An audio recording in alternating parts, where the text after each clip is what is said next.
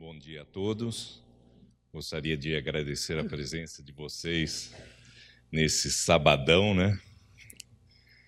É, agradecer também a presença daqueles que estão assistindo, vão assistir a conferência nos campi da Unip com a transmissão ao vivo pela TV Web, aqueles que estão participando da conferência é, pelo modo online.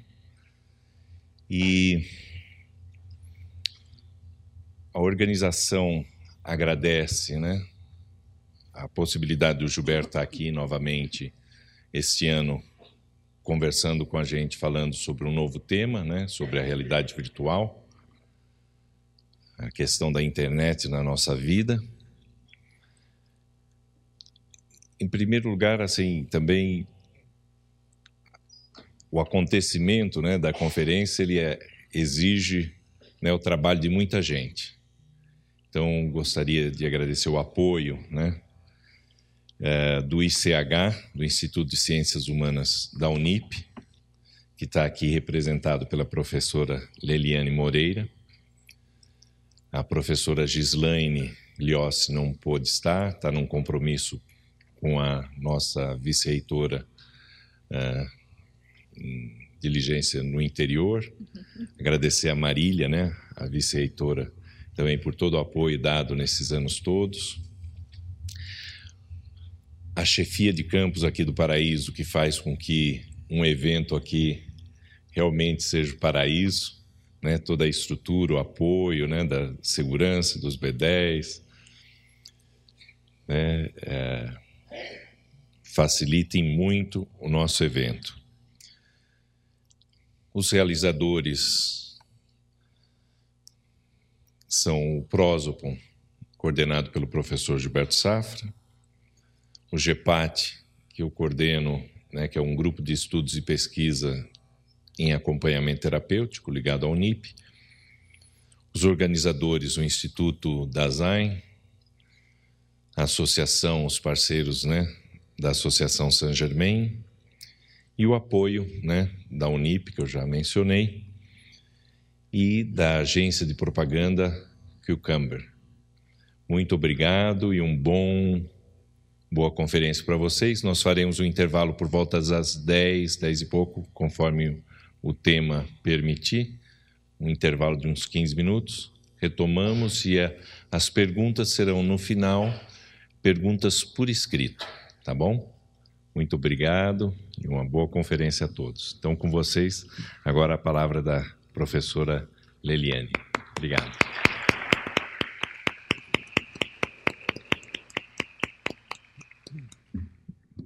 Bom, minha, as minhas palavras serão breves.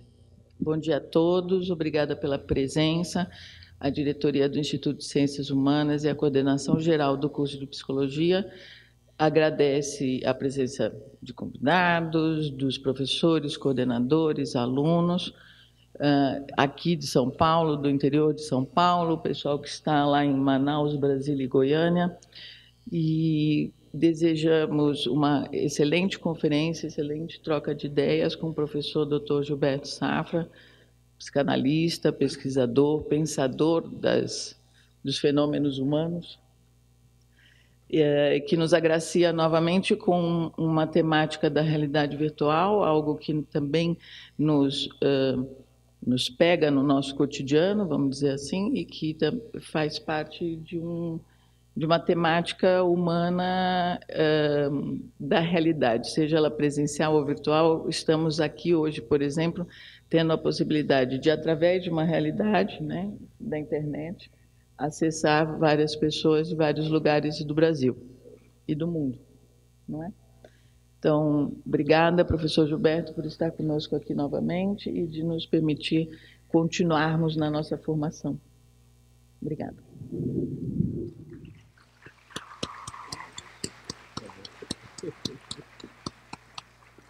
Bem, é, quero agradecer então a presença de todos, da Liliane, agradecer a hospitalidade da Unip, que já há muitos anos tem aberto a porta para que nós possamos fazer eventos aqui já há muitos anos, desde a época do Profoco, que acontecia né, aqui na Unip. É, a última vez, então, que nós tivemos uma atividade aqui na Unip é, foi referente à questão é, do suicídio né, entre jovens já que tivemos a situação de observar é, a frequência né, desse tipo de acontecimento. Né, e me pareceu importante, né, como dando continuidade àquilo que foi discutido. Naquela oportunidade, eu procurei abordar alguma das questões que hoje eu vou abordar muito mais amplamente, pelo fato de que nós não podemos compreender o fenômeno do suicídio e outros fenômenos presentes na atualidade sem voltarmos à situação sociocultural na qual nos encontramos? E é, na qual também um elemento fundamental é aquilo que a gente poderia reconhecer das transformações do espaço, do tempo, da estética, é, decorrente é, da virtualização da vida humana. Né? Então, é importante que nós possamos é, nos deter e refletir mais profundamente sobre essas questões. É, tanto a conferência do ano passado quanto essa estão relacionadas à investigação que eu venho realizando ao longo dos anos, é, voltada para o estudo né, das novas modalidades de ser do ser humano, é, novos modos de subjetivação é, decorrentes de aparecimentos né, de novos quadros eh, de sofrimento, ou, se quisermos usar também, né, a perspectiva mais tradicional, novos quadros psicopatológicos, que a gente vai tendo que encontrar eh, na nossa clínica, né, e também uma reflexão sobre eh, o contexto clínico, a situação clínica, já que a mudança que nós vamos testemunhando da condição, da modalidade, né, do modo de ser humano e do sofrimento humano, implica, sim, que também possamos é, reposicionar os procedimentos clínicos, os, os, modelos clínicos, a fim de que a gente possa né, é, lidar né, com essas questões que vão aparecendo.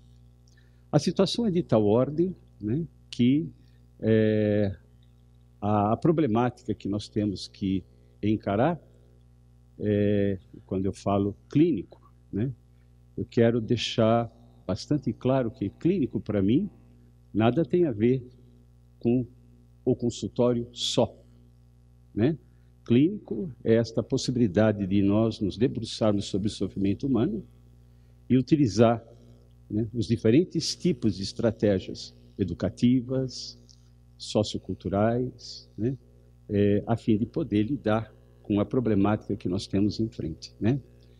Eu vou falar isso mais para o final da conferência, mas sem dúvida alguma, uma das perspectivas importantíssimas para lidar com as questões educacionais e do sofrimento contemporâneo é, é uma transformação né, da maneira como se pensa o cuidado com o ser humano né? o que implica uma, uma reinvenção, uma ressignificação da assim chamada clínica tradicional, seja ela de que perspectiva teórica for. Né? Bom, diante do que eu estou é, apresentando, né, um ponto fundamental né, é, é reconhecer que existem princípios que, em decorrência da história, em decorrência das transformações do ser humano, em decorrência do aparecimento do sofrimento humano, com novas formas. Né?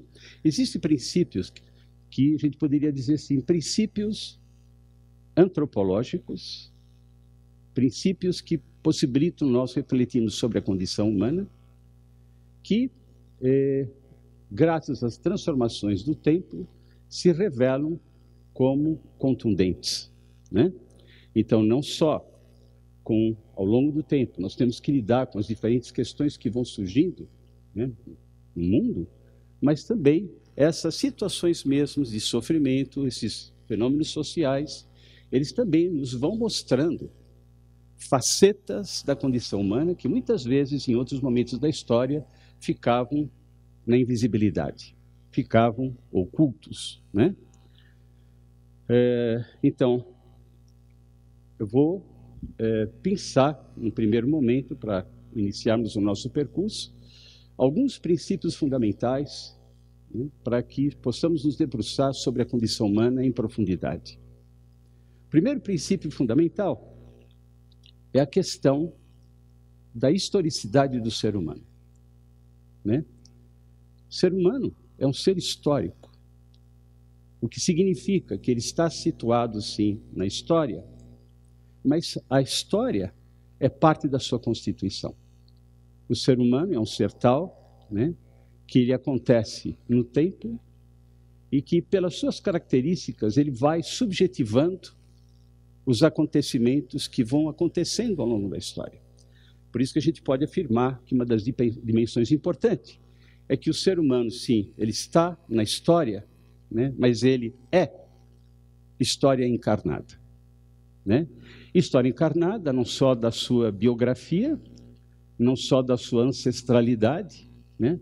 mas história encarnada é, do seu tempo, da sua, né, é, do lugar é, em que ele se encontra né, e dos grandes problemas que a humanidade enfrenta naquele momento específico da história. Né?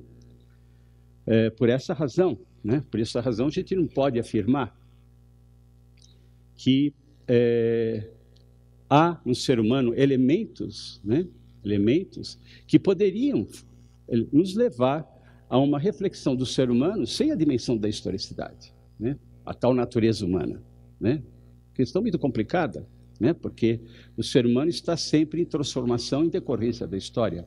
Demanda que a gente tenha, sim, um tipo de perspectiva de trabalho, um tipo de perspectiva de reflexão, mesmo de clínica, de educação, que seja um tanto quanto nômade. Que eu tenho que acompanhar as transformações que vão ocorrendo no ser humano ao longo, ao longo da história. Isso é um problema muito sério né? para a pedagogia, para a psicologia, para a psicanálise, né?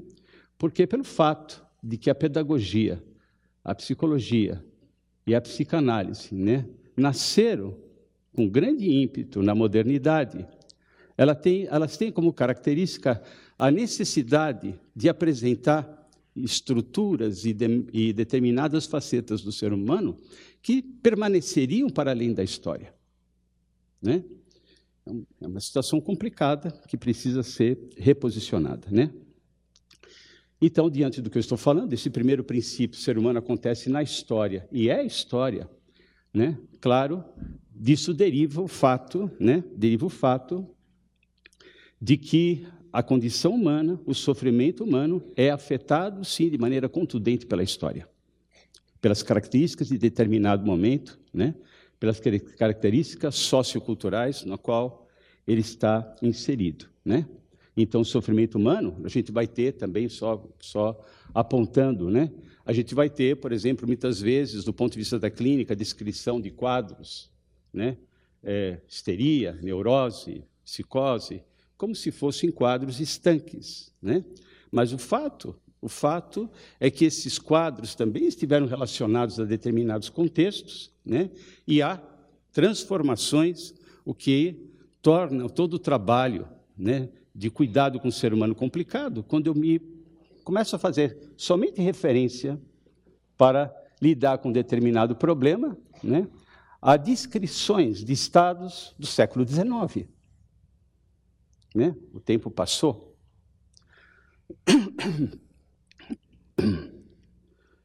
Um dos aspectos importantes, terceiro princípio fundamental daquilo que eu vou falar, né?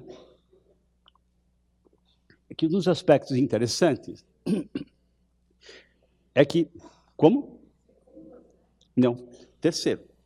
O primeiro, a historicidade. O segundo, né, a transformações das modalidades de sofrimento. Né? Segundo. Né? É, o terceiro, né, a, é, o fato né, de que na década de 60, né, passagem da década de 50 e 60, é, os diferentes pesquisadores em ciências humanas, né, isso implica psicanálise, ciências sociais, filosofia, né, é, começaram a perceber né, que haveria elementos fundamentais para que o ser humano pudesse se constituir como ser humano. O que significa dizer o seguinte: o fato do ser humano ser quem é, né, o que é uma dimensão muito peculiar como ser da natureza, o fato do ser humano ser quem é, implica que ele tem determinadas demandas para que ele possa se constituir como si mesmo e como pessoa. O fato de ele nascer como ser humano não é suficiente né, para ele estar constituído como si mesmo ou mesmo na sua pessoalidade. Né? Por isso que na década de 60 nós vamos ter uma descrição ampla, primeiro dos casos borderlines, que já põe em questão a constituição do ser humano, né? e vão aparecendo outros tipos de quadros, né? os assim chamados falsos selfies, personalidades como ser, etc. Né? É, quer dizer, o que, o que, que acontece aqui? Se dá a, a compreensão de que determinadas experiências são de, experiências fundamentais para que o ser humano possa acontecer como ser humano. No campo da psicanálise, né, nós podemos encontrar no pensamento de Winnicott, quando ele traz o cuidado materno, né, como necessário, determinadas facetas do cuidado materno, para que a criança possa se constituir, a gente tem um trabalho nessa direção. Né? Há eventos fundamentais que precisam acontecer para que uma constituição se dê. Né? É, é um dos problemas, né, isso tem a ver também com o próprio momento, quando o Winnicott traz o seu trabalho, é que isso foi apresentado como relacionado ao cuidado materno. E é verdade, mas transcende o cuidado materno. Né? É, a gente vai perceber, por exemplo, um outro autor, também dentro do campo da psicanálise, o Bion, né, que vai chamar atenção da importância das relações primordiais né, que o bebê, a criança, possa ter com alguém, para que o bebê, dentro da linguagem do bio, pudesse ter a capacidade, isso é o que ele apreciava, né? a capacidade de pensar e poder se constituir. A gente vai ver que diferentes autores vão chamar atenção, partir da década de 60, que há eventos fundamentais que partem da relação interhumana, né? que são elementos que eh, permitem o ser humano se constituir como ser humano, como nós o conhecemos. Né? Não está dado. Né? Não está dado.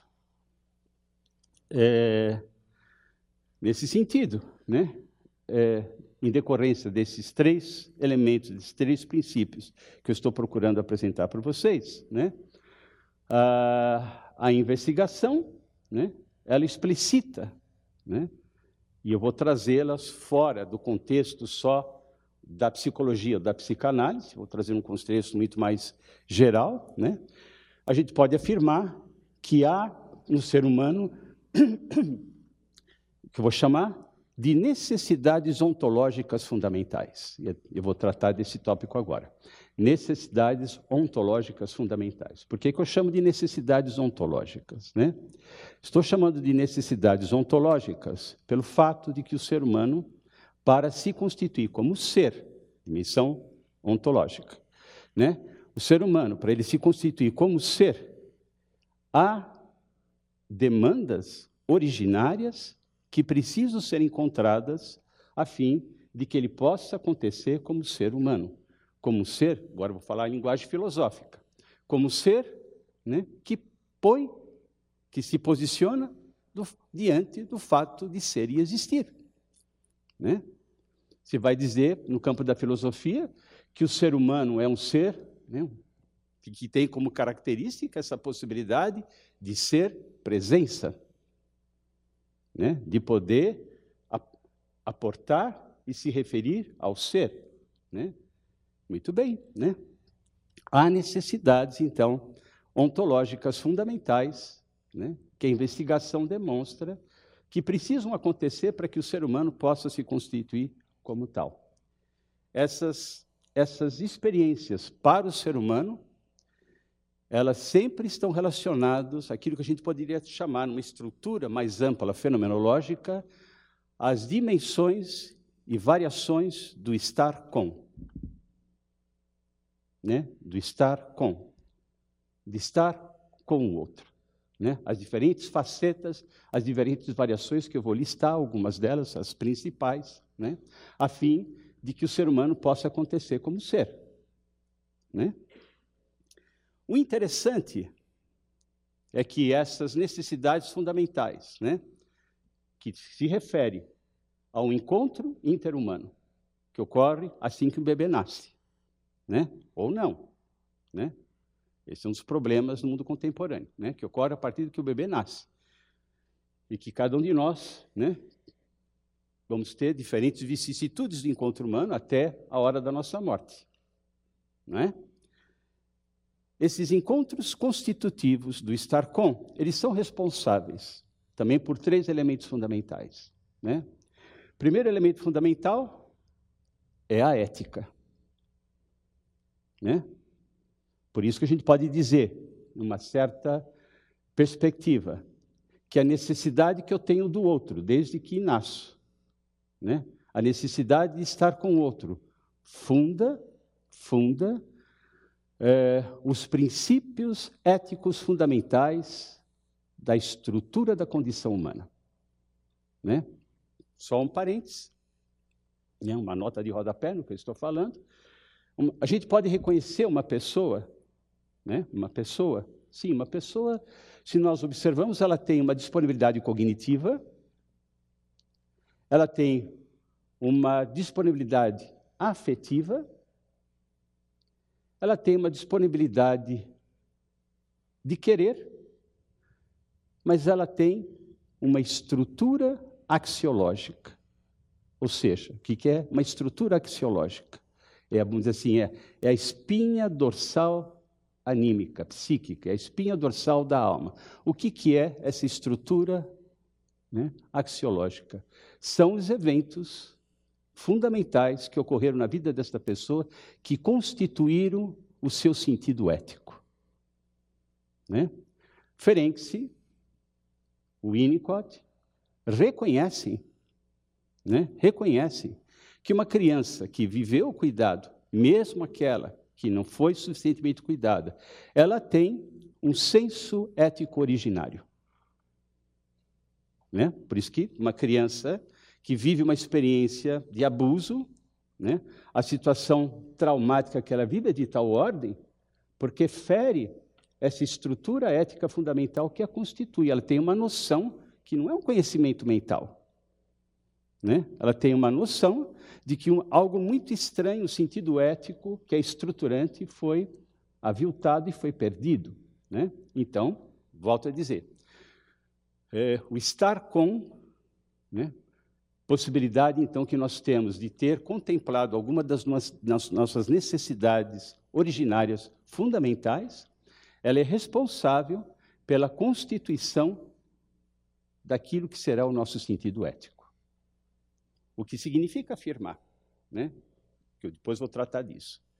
O que significa afirmar que se essas diferentes facetas do estar com, elas foram fragmentadas, o sentido ético dessa pessoa vai estar perturbado. Né?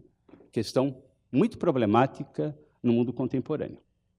Bom, então, o estar com é o fundamento da ética. Quem? Dostoiévski falava disso. Né? No Diário do Escritor, Dostoiévski diz o seguinte: uma criança que teve um encontro significativo com alguém, o que eu estou chamando de estar com, né? Que teve um encontro significativo com alguém. Ele diz: a memória desse encontro salva o destino dessa criança. Né? Segundo aspecto importante que decorre né, desta do que eu estou chamando de necessidades ontológicas fundamentais. Quando há um encontro, né, seja de qual tipo for, com outro que de fato é significativo, disse que isto é a fundação da ética. Mas eu vou fazer um outro tipo de afirmação. Este encontro significativo é a eclosão da verdade. Né? Não a verdade cognitiva, né? o que é a verdade para conhecer, mas quem viveu uma experiência de encontro significativo, viveu uma experiência ética, e ele sabe a verdade dessa experiência. Né? Ele sabe. Uma criança sabe. Né? Eu estou falando da criança porque ela não tem ainda toda a, maturação é, mental ou psicológica para tematizar a questão da verdade. Né? Mas ela tem a experiência, ela é capaz de reconhecer se esse gesto é autêntico ou sincero.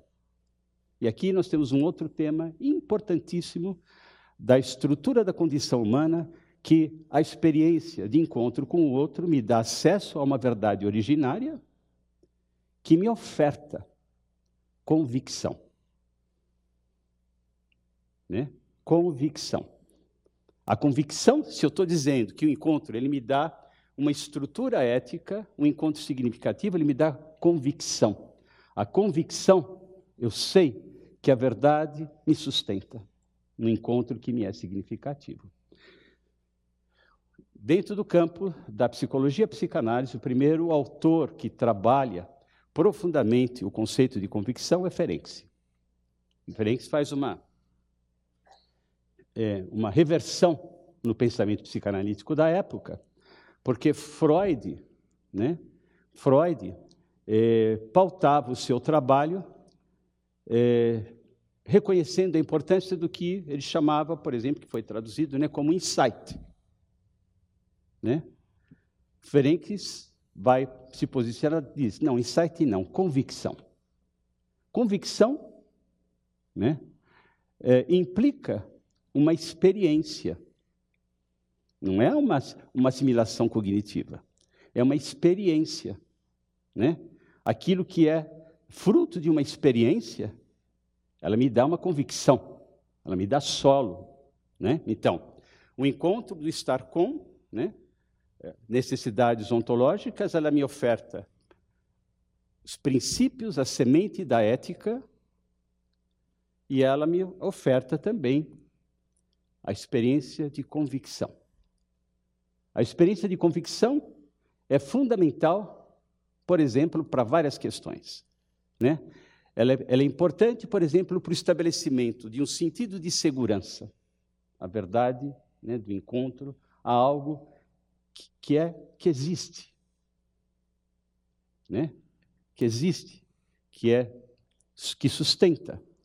E isso será importante, essa experiência de convicção, de encontro com a verdade, será importante mais tarde, por exemplo, que eu também vou tratar disso, espero que tenhamos tempo, né, é, para a questão da espiritualidade do ser humano, né, que é uma questão também importante do mundo contemporâneo. Né?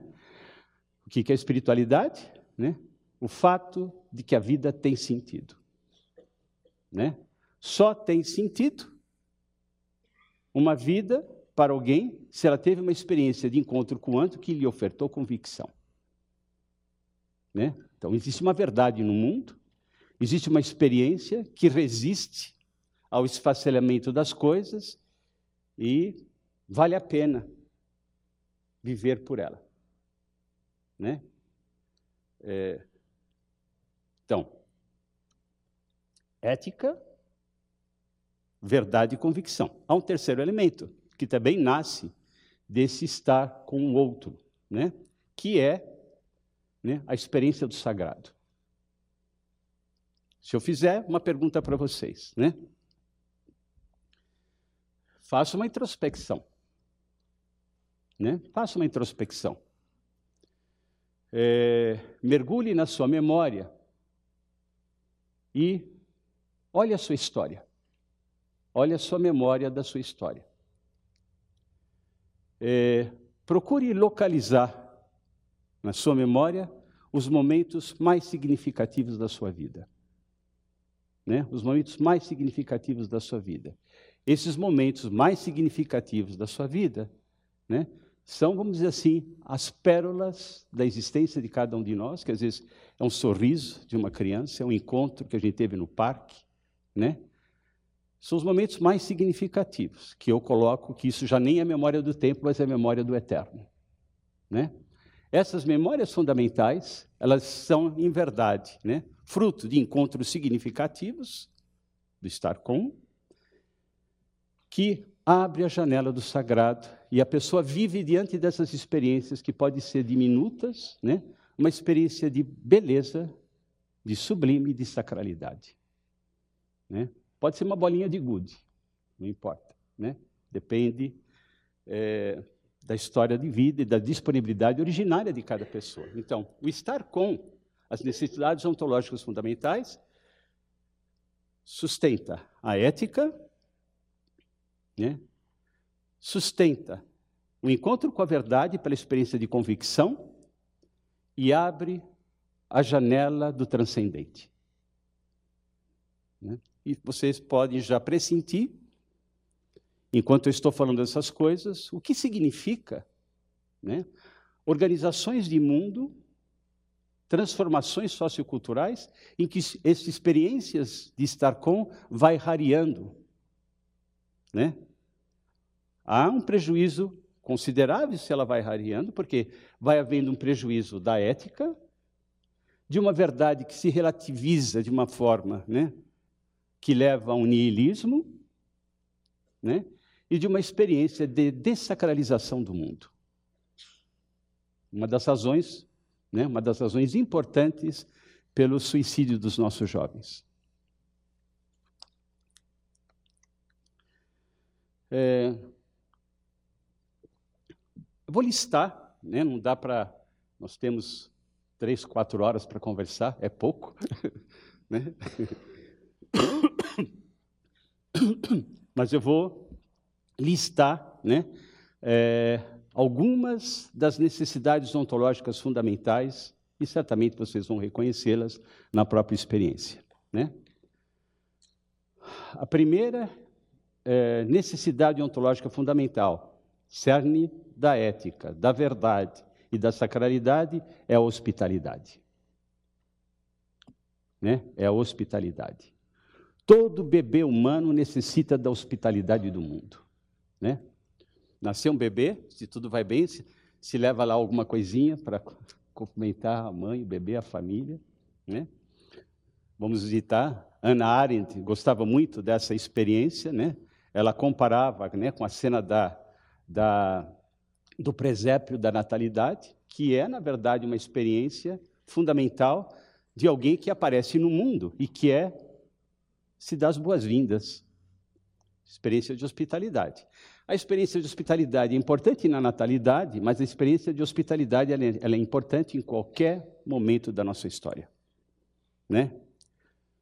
Como ser humano, eu preciso sempre de hospitalidade, senão eu murcho.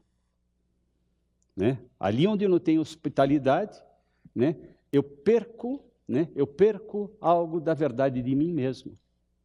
Né? A hospitalidade é uma necessidade ontológica.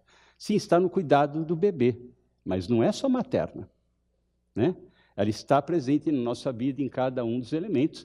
Questão importante quando a gente pensa no campo da virtualidade.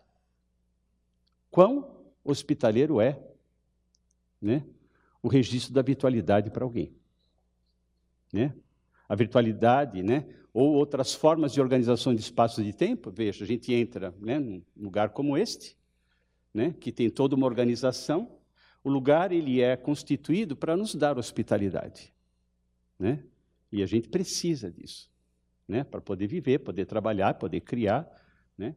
Então, uma necessidade primordial, né, do estar com é a hospitalidade. A outra necessidade fundamental, né, é que a presença do outro, sim, se ela me dá hospitalidade, né? ela me dá também a possibilidade de me sustentar como ser humano, né? como alguém. Eu só sou alguém né? se o outro olha para mim, né? se o outro me invoca. E aí, belezinha, está com fome? né? Se o outro me invoca. Né? A presença do outro me dá sustentação. Há um psicanalista que eu sempre faço referência a ele, que é o Harry Guntrip, né? que trabalhou muito os estados esquizoides, ele vai dizer o seguinte, né?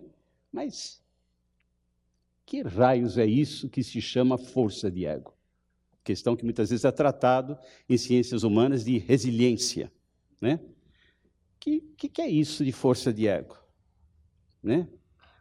E Harry Grant diz o seguinte: a força de ego de alguém né, é a memória do amor do outro. Né? É a memória do amor do outro. Se alguém me amou ou me ama, sustenta o meu ser, me dá uma força, me dá uma possibilidade né, de estar presente na vida que eu não tenho, né, sem a sustentação dada pelo outro. Né?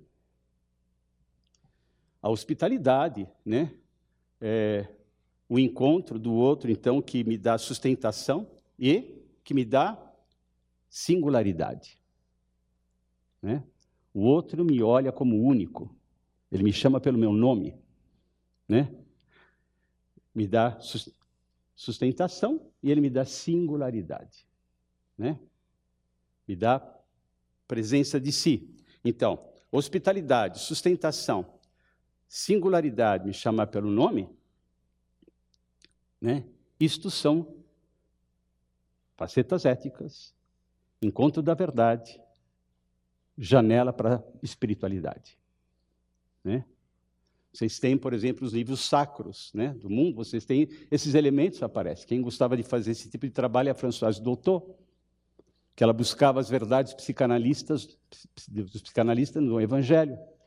A passagem no Evangelho, por exemplo, onde que os apóstolos né, são, né, são é, transfigurados porque o Cristo chama pelo nome. Né? Essa é a perspectiva. Né? Isso não é só uma questão de religiosidade, mas é uma questão ética, é uma questão de verdade né? e uma questão de sacralidade. Né? É, outra dimensão de necessidade fundamental, né, como condição humana, é a necessidade que todo ser humano tem de pertencer a uma comunidade humana. Né? Todo ser humano tem uma necessidade fundamental de pertencer à comunidade humana. A gente pode dizer o seguinte: cada um de nós Nascemos em meio a nós. Família, ancestralidade, nascemos em meio a nós. Nos singularizamos, temos a oportunidade da nossa história de tecer relações interpessoais.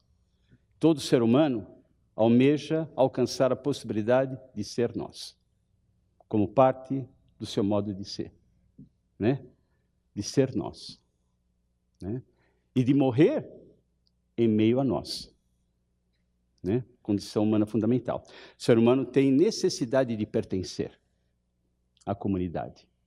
Perspectiva também importante, não só para a gente discutir problemas psicológicos contemporâneos, mas problemas sociológicos contemporâneos, problemas políticos contemporâneos. Qual é a possibilidade né, de cidadania de pessoas que não se sentem pertencendo? Né? ao país, à cidade, à comunidade e que vive às margens. Né? É, esses elementos implicam, como eu volto continuamente a afirmar, dissolução da ética, da verdade e da sacralidade. Né? Muito bem. Seguindo em frente, todo ser humano tem necessidade de pertencer, mas todo ser humano tem necessidade também de marcar o mundo no qual ele vive, o mundo sociocultural, o mundo comunitário, com o seu trabalho, com a sua criatividade.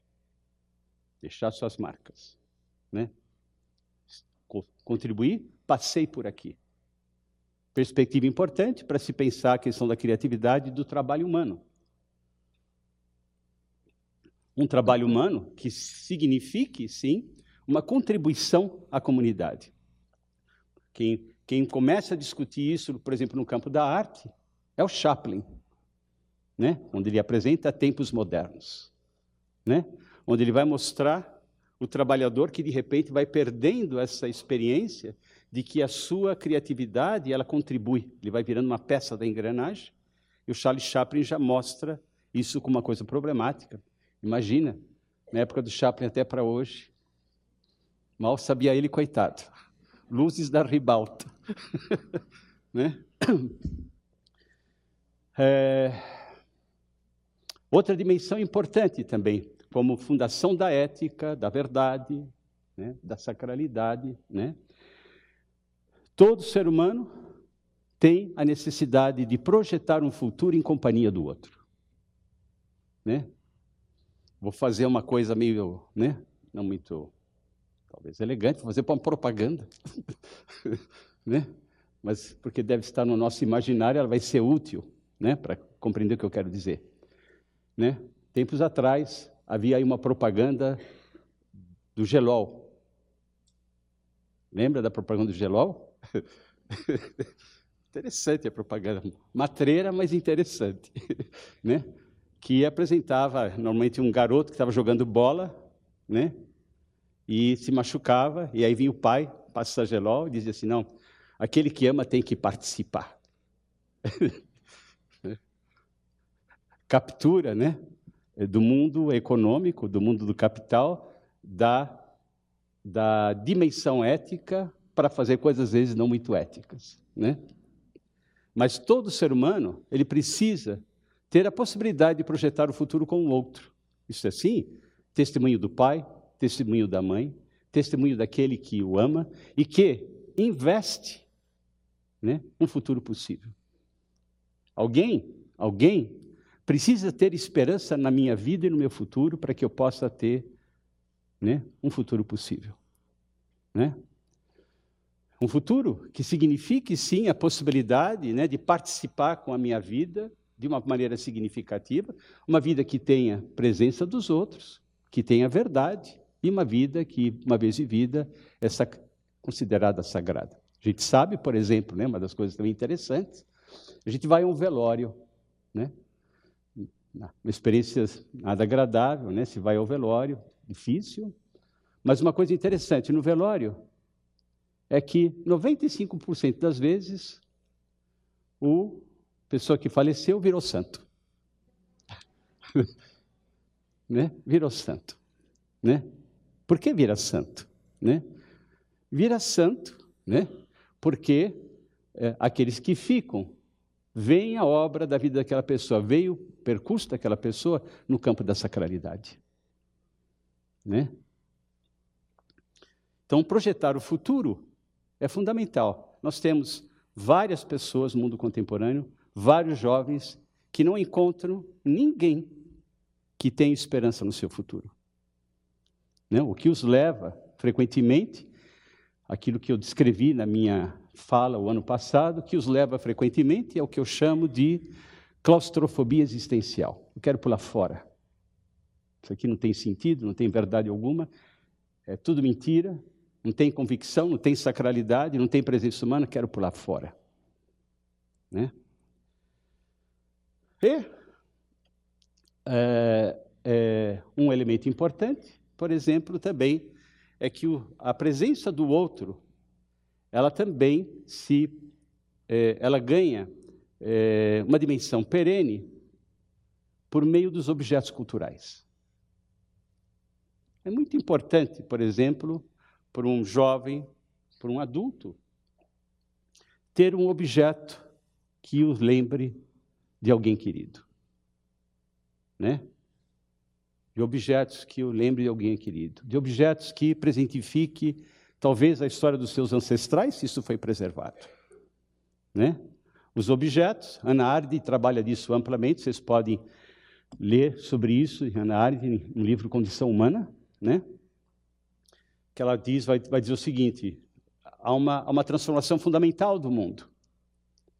Até a nossa geração, as coisas eram perenes, elas sobreviviam às pessoas. E aqueles que vinham reencontravam a história nos objetos da casa, nos objetos da cidade.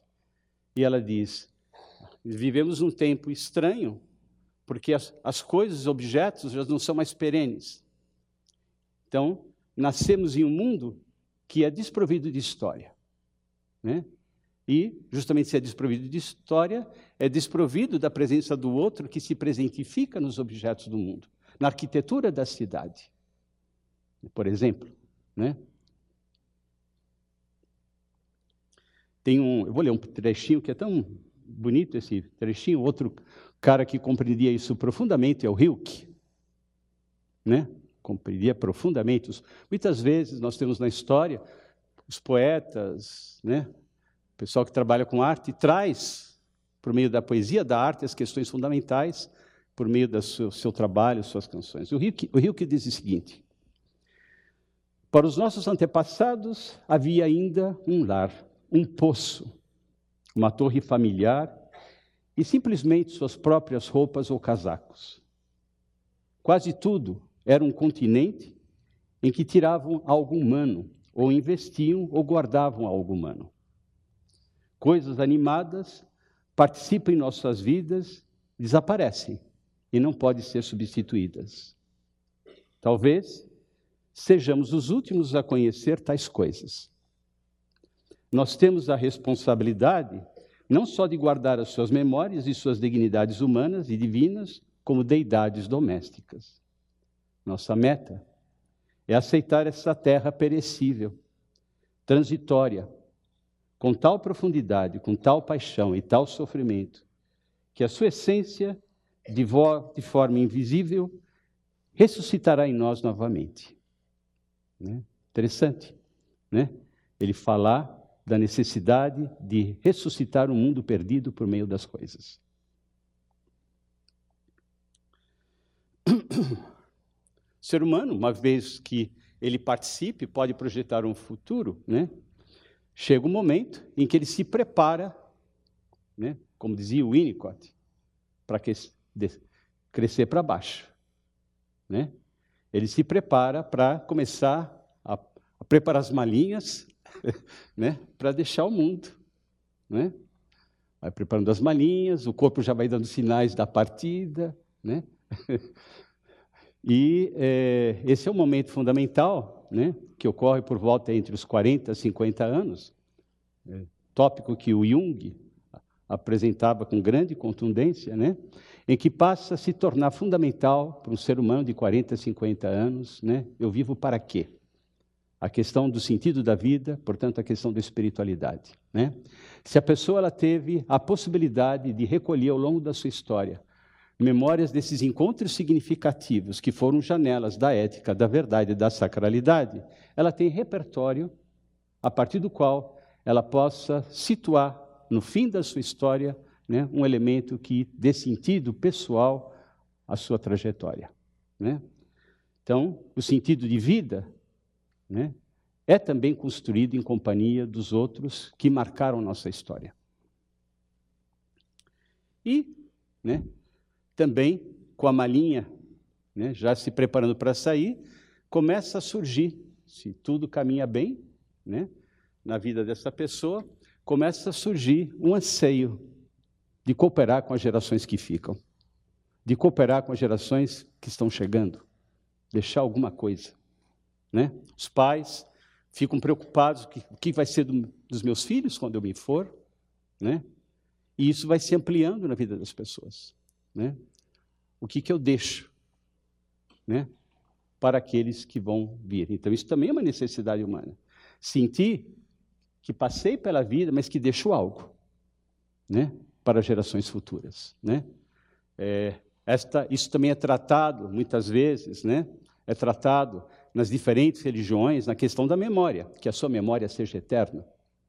Né? É a memória eterna aquele que, de alguma forma, contribuiu para o bem de todos, para o bem da comunidade com algum tipo de perspectiva. Né? Então, cooperar com as gerações que virão é uma necessidade fundamental. Muitas pessoas, na atualidade, em decorrência de toda a fragmentação do StarCom, que eu estou dizendo, né, é, começam a, a, não ter a possibilidade de pegar a sua malinha e ir embora.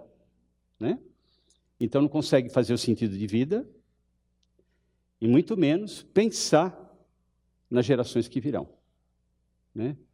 E procura, começa a rivalizar com os jovens. Fenômeno também que a gente observa com frequência.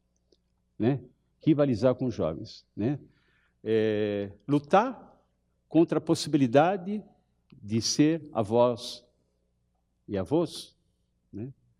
Não permitir que as novas gerações ocupem os lugares nas empresas. Né? E começa esse conflito. Né? Quem vai, né? Quem vai jogar terra no meu caixão? né? E, por fim, a saída do mundo, mas a saída do mundo testemunhada. O ser humano tem uma necessidade fundamental de morrer em companhia do outro. Perspectiva também complicada pelos rumos que a gente sabe que muitas vezes a questão da morte toma no nosso mundo, mas eu não vou tratar disso porque é outro é um tema em si, né? Muito bem. Essas são diferentes, vocês observarem, eu procurei listar diferentes necessidades ontológicas que vão ocorrendo ao longo da existência de cada um de nós. Todas elas situadas no, em modalidades de estar com o outro, presença do outro, todas elas nos abrindo para o sentido ético. Né? Assim, por exemplo, como a mente matura, como a sexualidade matura, né? As emoções maturam, se esse percurso é realizado, o senso ético também matura né? também sofre uma maturação. Né? E também a questão da sacralidade. É, a partir da década de 60 também, né, a gente vai poder ter a perspectiva de que, na verdade, o ser humano vive em diferentes sentidos de realidade. Né? É, não existe uma única realidade. Nós somos seres que vivem em trocamento de mundos, em trocamento de realidades. Né? Nós vivemos, por exemplo, né, isso é tratado também por vários teóricos é, em psicologia, em filosofia, nós estamos diante é, de dimensões da existência que não encontram nenhuma significação. Existem dimensões para além da nossa cultura, para além da nossa linguagem, para além das nossas experiências, e isso é chamado de real. Né? Há dimensões do real que não são significados pela linguagem pela cultura, mas que está, né, é parte da experiência humana e que frequentemente atravessa a existência de alguém. Há um segundo sentido de realidade, que é aquilo que a gente chama de realidade compartilhada, portanto, é a realidade cultural né? aquilo que nós compartilhamos, né? através das nossas convicções, que são preservadas pela cultura, não é? E que então nós podemos reconhecer que são elementos importantes de serem preservados, isso é a realidade compartilhada, né? Nós compartilhamos isso. Isso é o que possibilita que nós possamos compartilhar as nossas experiências e nos reconhecermos dentro de uma determinada cultura, né? Realidade compartilhada. Há é, um outro senso de realidade que é chamada frequentemente realidade subjetiva. A realidade subjetiva é a realidade do umbigo, só existe eu. Né? Tudo mais, o mundo, né? sou eu, o outro é eu, é a realidade subjetiva. Né? Uma vez eu conto sempre essa história, um menininho estava atendendo um garoto, tinha uns oito, nove anos, né? E ele estava na sessão, ele gostava de fazer velas. Ele derretia parafina, né? Ele derretia parafina para fazer vela. E num determinado momento, ele acendeu né, o, o fogo, o fogão, um fósforo acendeu para derreter a próxima parafina, e ele soltou, né, soltou o fósforo no ar, né, caixinha de fósforo. A caixinha de fósforo caiu, né, soltou no ar, fez, queria acender outra vez, ele procurou ao lado, não, não viu mais a caixinha de fósforo do lado. Ele falou assim: Você pegou minha caixa? Eu falei: Eu? Ele falou assim: Você pegou minha caixa? Fiquei quieto olhando para ele, né? Onde você pôs a minha caixinha de fósforo? E eu perguntei: Ô oh, rapaz, né? Que mundo você vive, né? né? Que mundo você vive? Né? Ele ficou me olhando e falou: Como assim? Né? Eu falei assim: Como você nasceu? Ele falou assim: Ah, eu sempre existi. Eu falei: Ô, oh, Krishna. é o Krishna. Esse é o tempo subjetivo. ele é, né? Ele é, ele foi, é e será. eu e meu umbigo. Esse é o tempo subjetivo, né? É, nós reconhecemos a partir de Winnicott, né, a realidade potencial, a realidade potencial que ela do faz de conta, no momento que eu eu não preciso estar atento à realidade compartilhada e posso, por exemplo, ler um livro e ter a experiência, ao ler o livro dessa história, né, de entrar na história e participar da história, de ver um filme, né, aquilo que possibilita que cada um de nós possa aproveitar né, a experiência cultural. Né.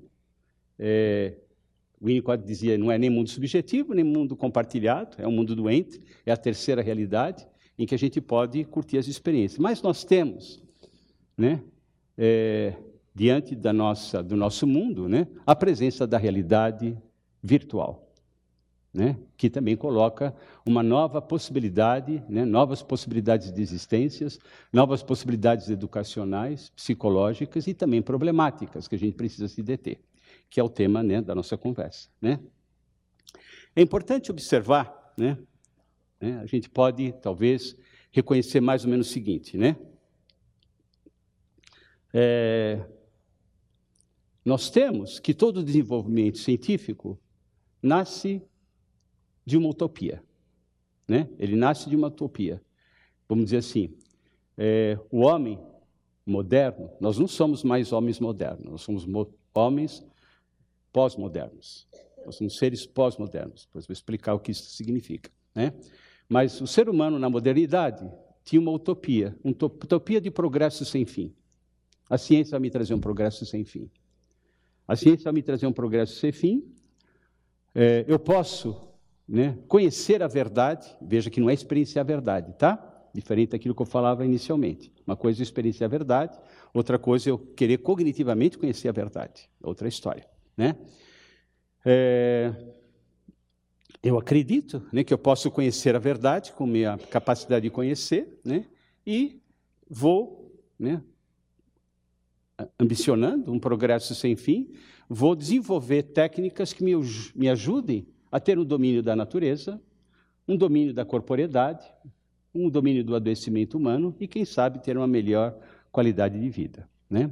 A gente pode, então, perceber que a modernidade né, ela aconteceu é, hipertrofiando o polo da cognição. Né? Da cognição. Né? O conhecer passou a ser elemento fundamental que vai me ajudar a desenvolver técnicas, conceitos, sistemas teóricos para compreender e dominar a realidade. Né? Sem dúvida alguma, né, todos nós somos testemunhas de que houve, por meio dessa perspectiva, um inegável progresso tecnológico. Né? Houve um inegável progresso tecnológico, houve uma ampliação do conhecimento sobre a vida, um conhecimento sobre o ser humano. Como eu disse, a psicologia nasce aqui. Pedagogia, né, como nós a conhecemos, ela, ela vem nessa, nesse fluxo. Né? É, e a gente vai perceber que com o desenvolvimento da tecnologia, com conhecimento científico, né, também, a partir dos anos 40, 50, a técnica, o conhecimento tecnológico, e como eu disse, a psicologia entra nisso, né, é, passa a ser utilizado como uma, para ter um cuidado de si. Eu vou cuidar do meu corpo, vou cuidar da minha mente. A gente estava conversando agora, né? Eliane estava lá esperando aqui para entrar, que a gente tem um, um, fenômeno interessante no Brasil, né? Interessante fenômeno no Brasil é uma é uma é, intensa psicologização da cultura. Né? A gente estava conversando da quantidade de psicólogos que se formam a cada ano. Né? A gente até estava reconhecendo que isso se trata-se de um sintoma Né? É um sintoma, sintoma sociocultural. É sim, né? É um sintoma, né? Mas um sintoma por quê? Né? Um sintoma porque a gente percebe que, por meio do desenvolvimento científico, há o anseio de cuidar de si, por meio da técnica. Né?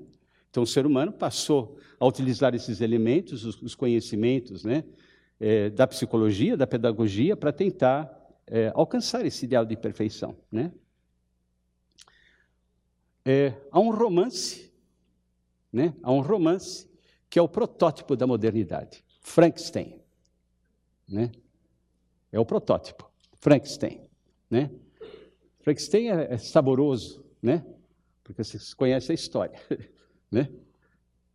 A gente, hoje, hoje, a gente já pode reconhecer que existem vários Frankensteins caminhando pelo mundo e alguns em lugar de poder. Né? Tem vários Frankensteins. Né? Muito complicado. Né?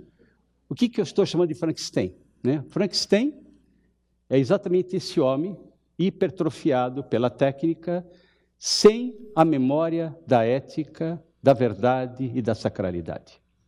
Né? São zumbis. Né? São zumbis. Então, é importante a gente reconhecer que, com o desenvolvimento da ciência, sim, pro, pro, proporcionou-se uma melhoria da qualidade de vida, sem dúvida alguma, mas também se criou Frankenstein. Né? Se criou a artificialidade do ser humano. É, é no campo do Frankenstein que surgiu falso self, né? personalidade como ser, os normóticos, é no, no campo do Frankenstein. Ou seja, são elementos nos quais o estar com, o cuidado materno, o cuidado com ele, com o outro, foi invadido pela técnica sem presença do outro. Né? É... Então a gente pode perceber que com a modernidade, né, começou a dissolução desse, desses momentos da possibilidade de estar com o outro. O cuidado com o outro foi alterado, né? a, a presença do outro foi alterada, a experiência de sacralidade foi alterada em decorrência né, da, é, do desenvolvimento da modernidade. Né? No campo, então, do desenvolvimento científico, surge né, é, a maravilha da internet. Né? Surge a maravilha da internet, que assinalar, né, também isso é muito importante para nosso tema, é que a internet, né, ela nasce como continuidade do projeto moderno. Né? Ela nasce como continuidade do projeto moderno. É, uma, é um desenvolvimento técnico de grande sofisticação, né? grande sofisticação, que sim, amplia os horizontes do ser humano para diferentes direções, né? mas também ela nasce como eh, desenvolvimento da dimensão cognitiva. Né? A internet nasce da cognição do ser humano levada né, a uma potencialidade bastante grande. E isso eu achei importante a gente reconhecer, né? porque a gente vai perceber que ela nos traz uma série de benefícios, mas existe diferentes facetas da constituição humana, da condição humana, que desaparecem do campo da internet, já que na construção da internet a dimensão cognitiva foi elemento fundamental. Por exemplo, é, tem todo um tema né, importante, que é o desaparecimento da corporeidade. Né? Desaparecimento da corporeidade. O encontro humano, né, encontro humano, é, em determinadas facetas, né, em determinados momentos, ele precisa ser dado no campo da intercorporeidade. Né? Então, a internet ela forneceu grande desenvolvimento em diferentes áreas, mas aboliu a corporeidade. E mais, a gente vai ver daqui a pouco, que ela criou outras formas de corporeidade. Não mais o corpo humano como nós conhecemos. Né? Esse é um, é um ponto. Né? Por isso a gente pode ver que ela, ela também ela faz uma, uma alteração importante para o bem e para o mal da experiência de temporalidade. Né? A internet ela me oferece um, um tempo de temporalidade, uma, uma, uma, experiência de temporalidade estranha à corporeidade humana. Né? Os nossos tempos habituais, eles guardam alguma invariância com o ritmo da corporeidade do ser humano. Né? Nós temos nosso corpo, ele ele se move em determinados campos. Eu preciso dormir, eu preciso acordar, né? Os meus minha vida vegetativa ela precisa de um certo ritmo, né? Sempre que esse ritmo ele é alterado, né? Há uma, uma alteração da minha própria condição, eu começo a ficar perturbado, né? É, como ser humano, eu começo a adoecer psicologicamente, fisicamente, porque os tempos que vão atravessando a nossa experiência não são hospitaleiros da nossa corporeidade. Isso é um problema, né? Abre outras formas de vivenciar a experiência do tempo. Também vou falar disso daqui a pouco, mas também abole a temporalidade relacionada ao corpo humano, né? E também, né, é, uma das coisas interessantes que a internet vai proporcionar, ela, ela, ela, ela rompe a noção e a experiência do espaço tridimensional no qual nós vivemos. Né? Ela, ela amplia o espaço de uma maneira infinita, né? para dimensões né? para além. Né? Não é simples para o ser humano, né? não é simples para o ser humano lidar com dimensões espaciais né? que o jogam no campo do infinito. Né? Porque a sua própria corporeidade ela demanda né, é, um tipo de espaço no qual o corpo possa, sim, estar localizado. Então, a internet ela abre limites importantes, né, no campo do tempo, no campo do espaço, né, no campo da comunicação com os outros, sem dúvida alguma, né, mas ao mesmo tempo ela ela abole, deixa entre parênteses, tudo aquilo que se refere à corporeidade. E o encontro humano, né, é, intercorpóreo. Né? Bom, a gente pode perceber que aquilo que nós chamamos de é, pós-modernidade, né, ela nasce junto com a virtualização da realidade. Né? A, a, a virtualização da realidade, né, da realidade humana, vai promover né, uma dissolução da ética, da experiência da verdade e da sacralidade. Né? Há uma dissolução. Né? Questão é, bastante importante. E a gente vai ter, por exemplo, autores em literatura, em filosofia, né, que vão começar a afirmar coisas assim: tudo se desmancha no ar, tudo se liquefaz, caracterizando o tempo da pós-modernidade. Um tempo sem convicções, sem verdades. Né? Há uma diluição da experiência humana originária. Né? É, o que é uma coisa interessante, por um lado, né? tem dimensões interessantes, tem dimensões extremamente fecundas e importantes, mas problemática do outro, né? que a gente precisa, de alguma maneira, contrabalançar. Né? É, eu estava é, pouco tempo conversando com Harush. Harush é um, é um filósofo russo, né, que trouxe o Harush uma vez aqui para o Brasil, estava discutindo um pouco as questões, né, e uma das coisas que o Haruji aponta, por exemplo, ele diz assim, é, o que é curioso, ele diz assim, é que com a virtualização da realidade excessiva, a gente está observando, por descuidado do ser humano, uma dissolução da ética em elementos cada vez mais assustadores. Né?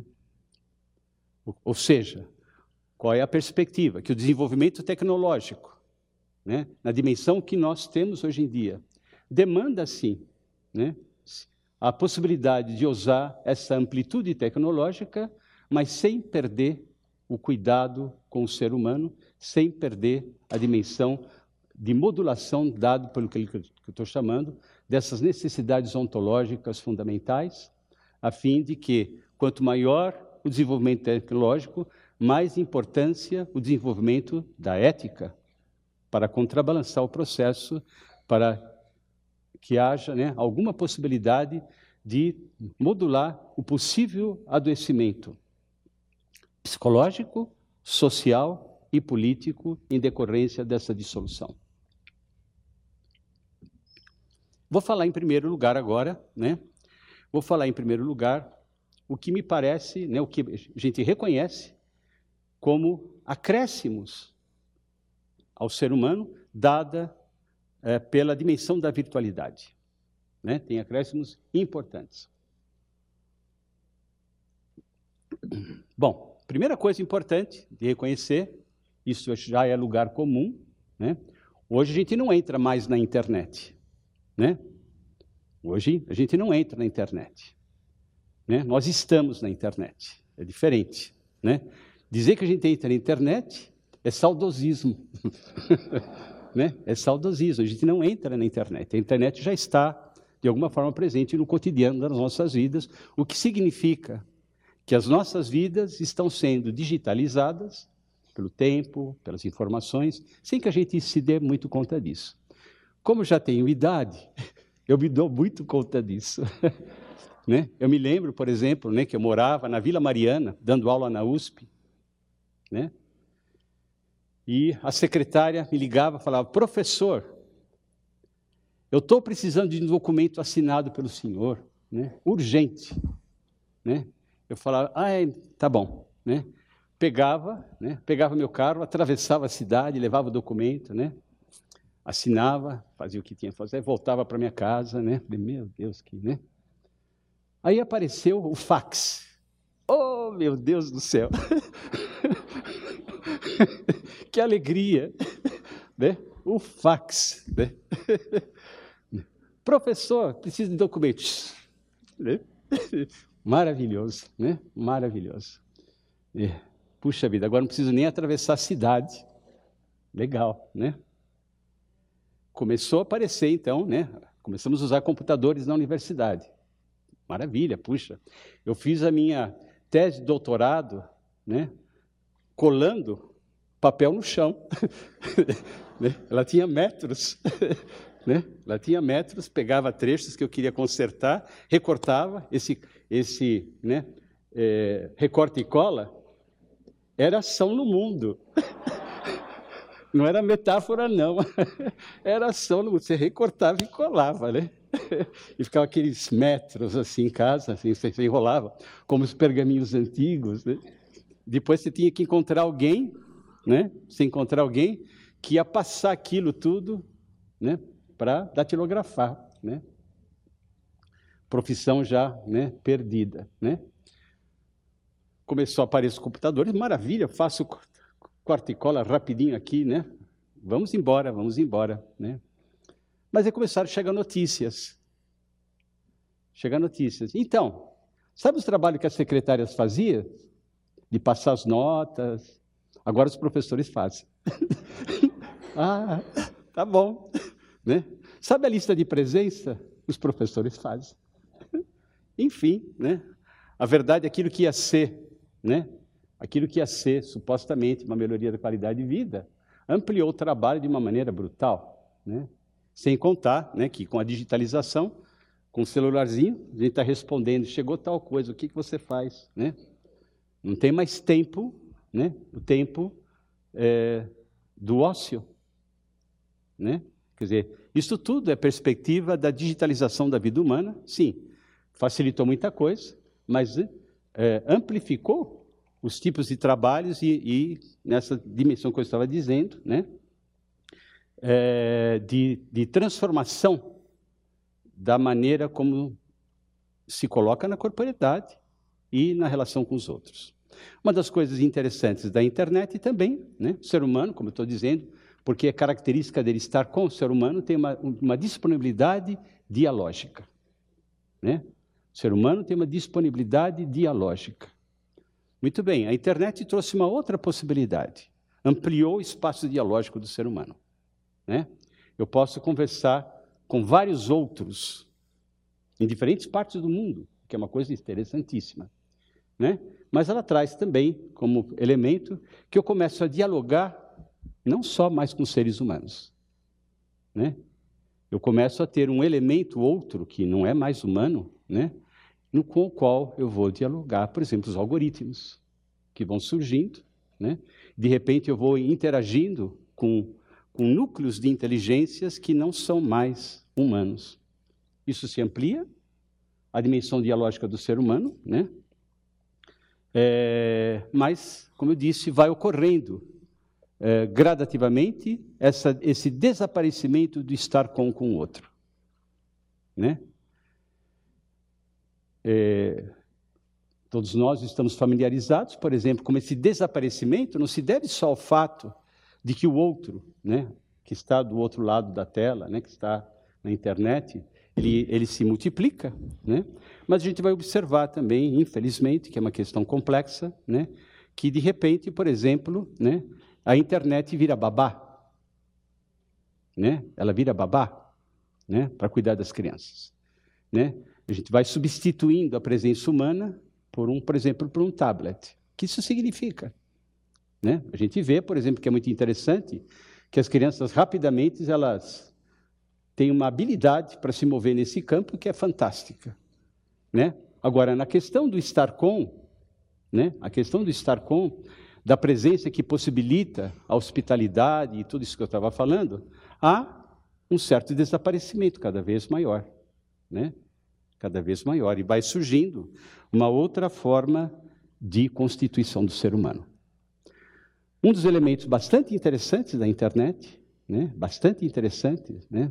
É, para o ser humano, para o desenvolvimento do ser humano, é que a, a própria natureza dela, né? Porque ela, ela, ela ela, ela rompe com os núcleos habituais. Ela rompe com as instituições, né?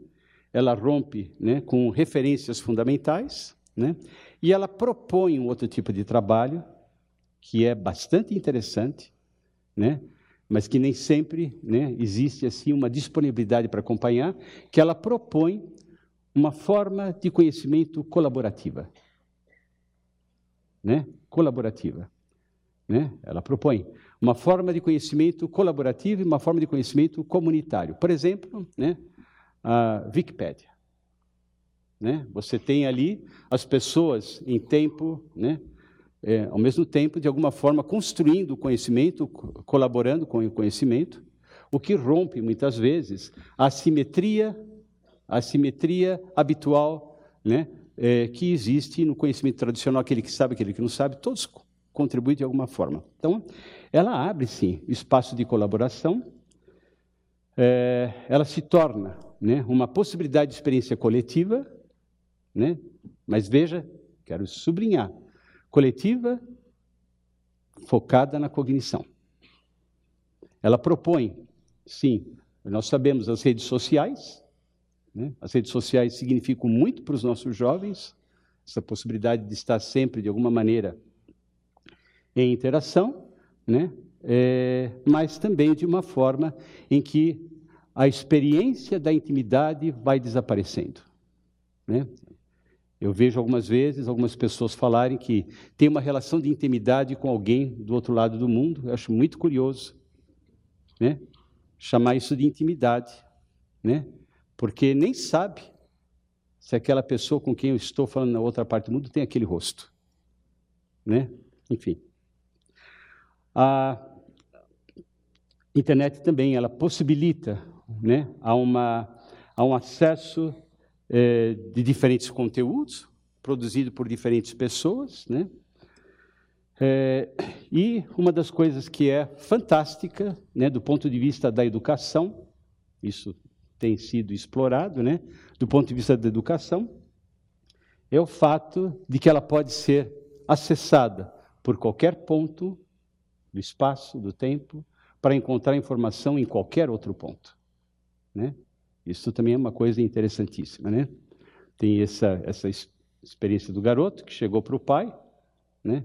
que é bem característica das novas gerações, e falou para o pai: pai, me compra tal brinquedo. O pai falou assim: ah, filho, né? Eu preciso ver onde existe, onde comprar. E falou assim, vê no Google. né? Legal, né? Você encontra, né? Você tem essa multiplicidade de, de informações, né? Mas ela traz um outro problema, né? Que a internet, né? Isso é, é uma coisa também interessante. Ela traz uma quantidade de informações superior à capacidade do ser humano assimilar, né? É superior né, a capacidade do ser humano assimilar. Vamos dizer assim, que os padrões de informações que a internet traz, né, né falando para os, para os psicólogos, psicanalistas, né, criados na modernidade, a quantidade de informações que a internet traz está na escala do inumano, né, do inumano, né? Ela é, é demasiada, né? E essas interfaces, né? Essas interfaces importantes, né? Como eu disse há pouco, né? Em que há essa amplitude de espaço, de tempo, núcleos diferentes de atores, capacidade de lidar com informações de qualquer produzidas em qualquer parte do mundo, que a gente tem uma uma possibilidade de se informar de uma maneira como nunca tivemos, mas vocês sabem que há uma diferença fundamental entre se informar e se formar. Né? Um dos problemas que, educativos que nós temos no momento é que o jovem ele tem muita informação, né? mas é uma informação que não está mediada pela transmissão interhumana, pela dimensão do ethos, como eu estava dizendo, né?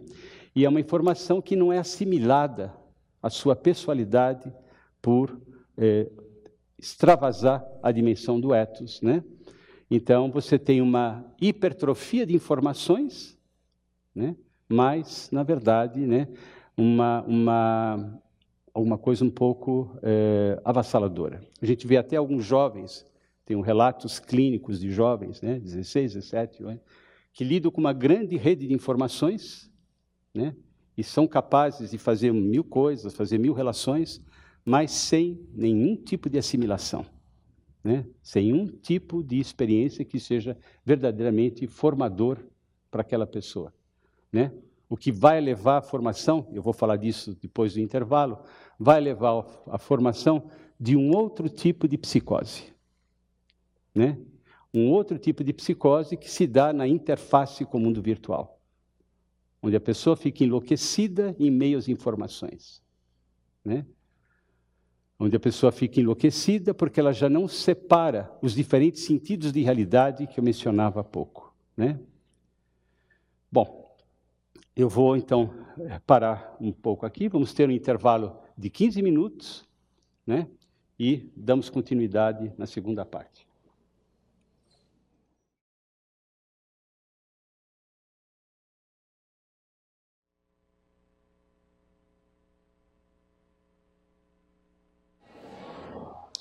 Alguns avisos uh, agora para a gente retomar essa segunda parte.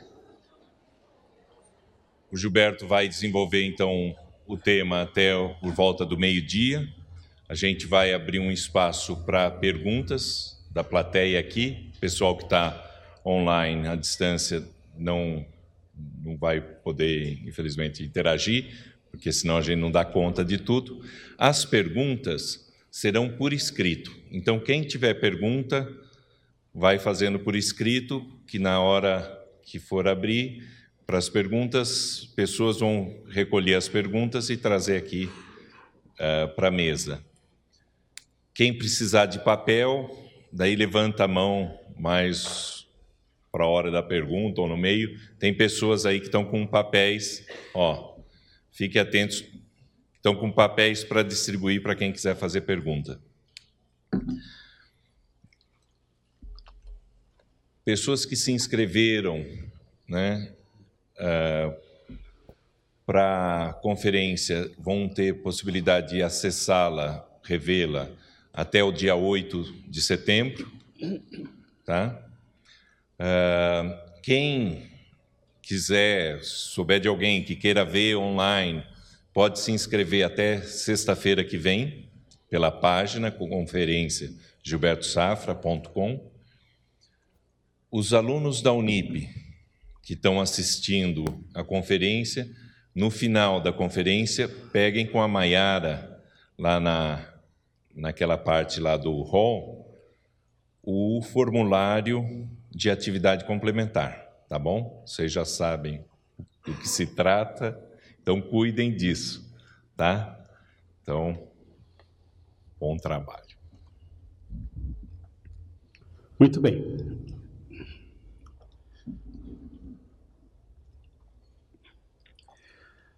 É, vamos então brevemente retomar é, os elementos que a gente até esse momento percorreu, para que a gente possa tematizar as questões né, das possibilidades do adoecimento é, na atualidade do ser humano, porque eu gostaria de me deter a diferentes formas de, de, de uso e de adoecimento. Né? Bom, só retomando então os aspectos que nós é, procuramos focar. Né? Primeiro elemento né, que, que, a gente é, levantou foi o reconhecimento de princípios antropológicos fundamentais necessários à condição humana. Né? Questão, é, por exemplo, da, da, da historicidade, questão do fato de que o ser humano, a cada momento histórico, vive né, diferentes vicissitudes e diferentes modos de ser, como possibilidade, diferentes modos de objetivação, com potencialidades e com, claro, é, aberturas para possíveis adoecimentos. Né? É, tentei focar brevemente alguns das facetas fundamentais da constituição do ser humano, que eu chamei de necessidades ontológicas, é, todas elas decorrentes da possibilidade do estar com, né? cada uma delas tem uma prevalência em um determinado momento da nossa existência, todas elas são importantes, todo o tempo. Assinalei né, que a condição humana demanda né, a, a possibilidade de viver a experiência desse estar com, né, nessas diferentes perspectivas, porque são fundamentais para a constituição do ser humano. Né? Como eu mencionei, elas são elementos significativos para que o ser humano se sinta vivo e presente. Cada uma delas, nelas se encontram, né? O semente, a semente daquilo que seria a ética, né? os elementos é, existenciais, biográficos que ajudam uma pessoa a poder colher as experiências que possam tecer a sua ética. Isso, como eu disse, é uma experiência não mental.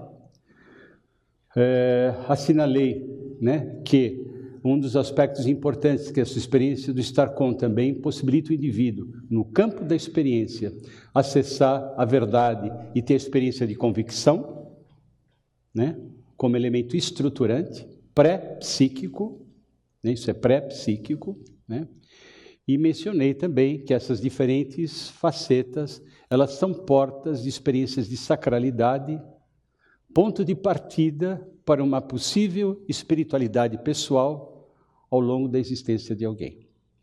Mencionei né, que um dos aspectos transformadores importantes na modernidade né, foi por meio do vértice cognitivo, né? buscar uma ampliação da qualidade de vida do ser humano, né? pelo desenvolvimento do conhecimento e pelo desenvolvimento técnico. Né? Ocorreram, sim, né? É, transformações e desenvolvimentos bastante significativos para o ser humano, né? nos diferentes campos, né?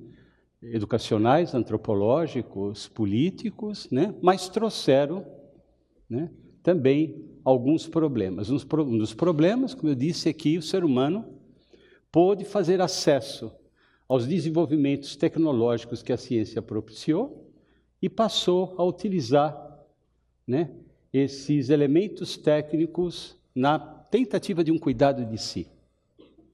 Esse cuidado de si, em alguns momentos, foram satisfatórios para a constituição do ser humano, mas eles também trouxeram, de uma maneira progressiva na história, a artificialidade ou artificialização da pessoalidade do ser humano, levando o ser humano, então, a perder né, a experiência de autenticidade, a experiência de sentido né, e a experiência de convicção que foi se tornando cada vez mais raro.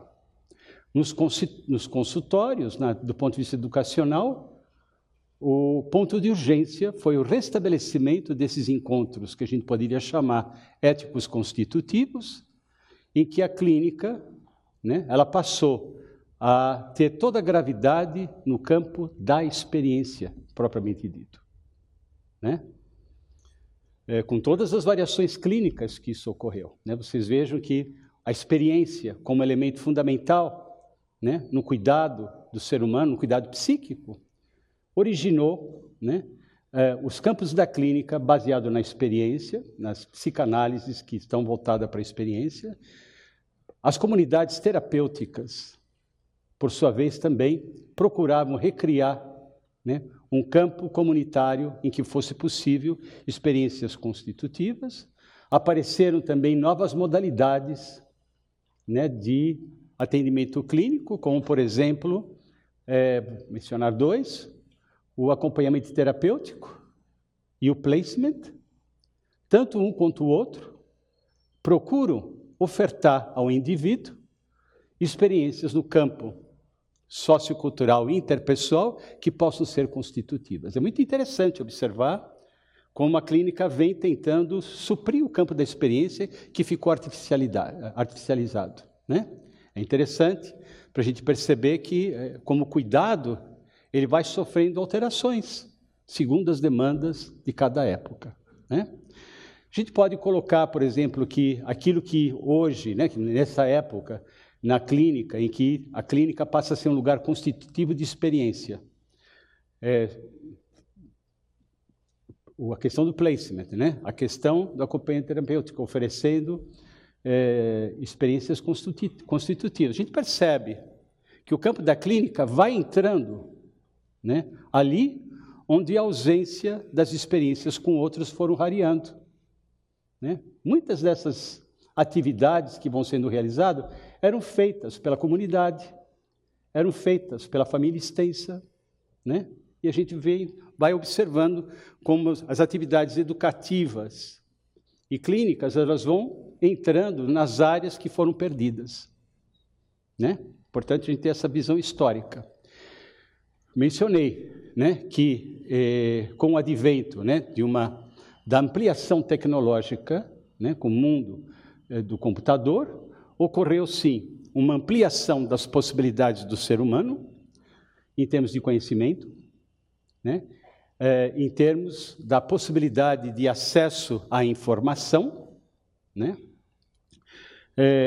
mas é, ocorreu também, que é um elemento que se reconhece como elemento fundamental naquilo que a internet propõe, aquilo que é chamado de um conhecimento democrático, né? onde o conhecimento ele fica disponível para quem pode acessar, assim também como a própria produção de conhecimento, ela passou a ser cada vez mais comunitária, né? no campo da internet. Né?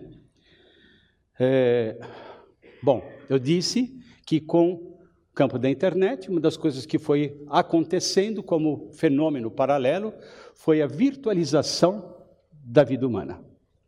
Né? A virtualização da vida humana. A virtualização que significou, né, isso que eu queria me deter para a gente poder agora dar continuidade, significou mudanças antropológicas fundamentais. Né? E se são mudanças antropológicas fundamentais, elas implicam em mudanças psicológicas fundamentais. Né? Como eu disse, né, mencionei já algumas dessas mudanças antropológicas fundamentais. Uma mudança antropológica fundamental, sim, é que o campo da realidade virtual proporcionou ao ser humano a resolução rápida de determinados problemas. Né? A resolução rápida de determinados problemas. Mas essa mesma rapidez né, é, colocou o ser humano num outro tipo de temporalidade estranha à corporeidade humana. Ou seja, a virtualização da vida humana né, tem levado né, a uma dissolução da experiência da corporeidade e daquilo que a gente conhece como pessoalização, né, a capacidade de ocupar o próprio corpo. Né? A gente vê, por exemplo, pessoas que afetadas né, pela né, pelo esfacelamento da experiência de si no corpo, buscando o corpo por recursos os mais diferentes, por exemplo, cortar-se. Né? Cortar-se é uma maneira radical de poder encontrar um corpo vivo. Né? Uma maneira radical, uma maneira solitária, eu mencionei isso na outra palestra, é uma maneira de desespero de comunicação fetal. Né? Comunicação fetal, que a comunicação fetal se dá pelo sangue. Né? Então você vê uma, uma certa aflição de, de, reencontrar um corpo perdido, nem que seja pela automutilação. Né? Então houve uma dissolução da corporeidade, a experiência de personalização. O que é personalização? Personalização é sentir que eu moro neste corpo e que esse corpo, nele eu vivo. O corpo se tornou estranho ao si mesmo, né? E as pessoas foram sentidas um tanto quanto descorporificadas, né? Então, o que leva, como eu disse, a determinadas práticas, determinados fenômenos, como esse que eu estou colocando, né? Da automutilação, que se tornou frequente, como tentativa de reinserir a corporeidade por meios drásticos, né? Houve sim né? Então, houve uma mudança da temporalidade, a perda da corporeidade significativa, que está em progresso. Né? Houve também é, abertura de espaços de criatividade jamais vistos. Né? Então, a gente vê, por exemplo, que, é, na medida que a internet possibilita instrumentos, espaço infinito, temporalidades as mais diferentes, né? Assim, uma grande capacidade do ser humano utilizar a internet de uma maneira criativa e interessante. A gente vê isso no cinema. Né? A gente vê vários jovens né, atendidos, a gente vê na, na clínica, vários jovens que passam a tentar encontrar uma experiência de si criativa, fazendo, por exemplo, pequenos filmes, né, que colocam no YouTube. Né? É, a gente percebe que há esse tipo de movimento. Né? de, de escrever um gesto próprio né, no, no, no campo da, da, da, criatividade que a, a, internet possibilita. Né? Por outro lado, né, essa mesma amplitude de possibilidades, como eu disse, leva né, a uma polarização do infinito, né, que para algumas pessoas, para algumas personalidades, traz uma experiência de dispersão. Né? A pergunta fundamental que a gente precisa se colocar, sim, existe todas essas potencialidades criativas e educativas que a internet propõe. Mas a pergunta fundamental é o seguinte: todos, todas as pessoas estão constituídas de uma forma que lhes possibilita utilizar a internet desta forma? Né? Todas as pessoas elas estão realmente constituídas de uma tal maneira que ela pode utilizar a amplitude democrática de informação que a internet proporciona. Né? As experiências, aquilo que a gente investiga, mostra que não. Né?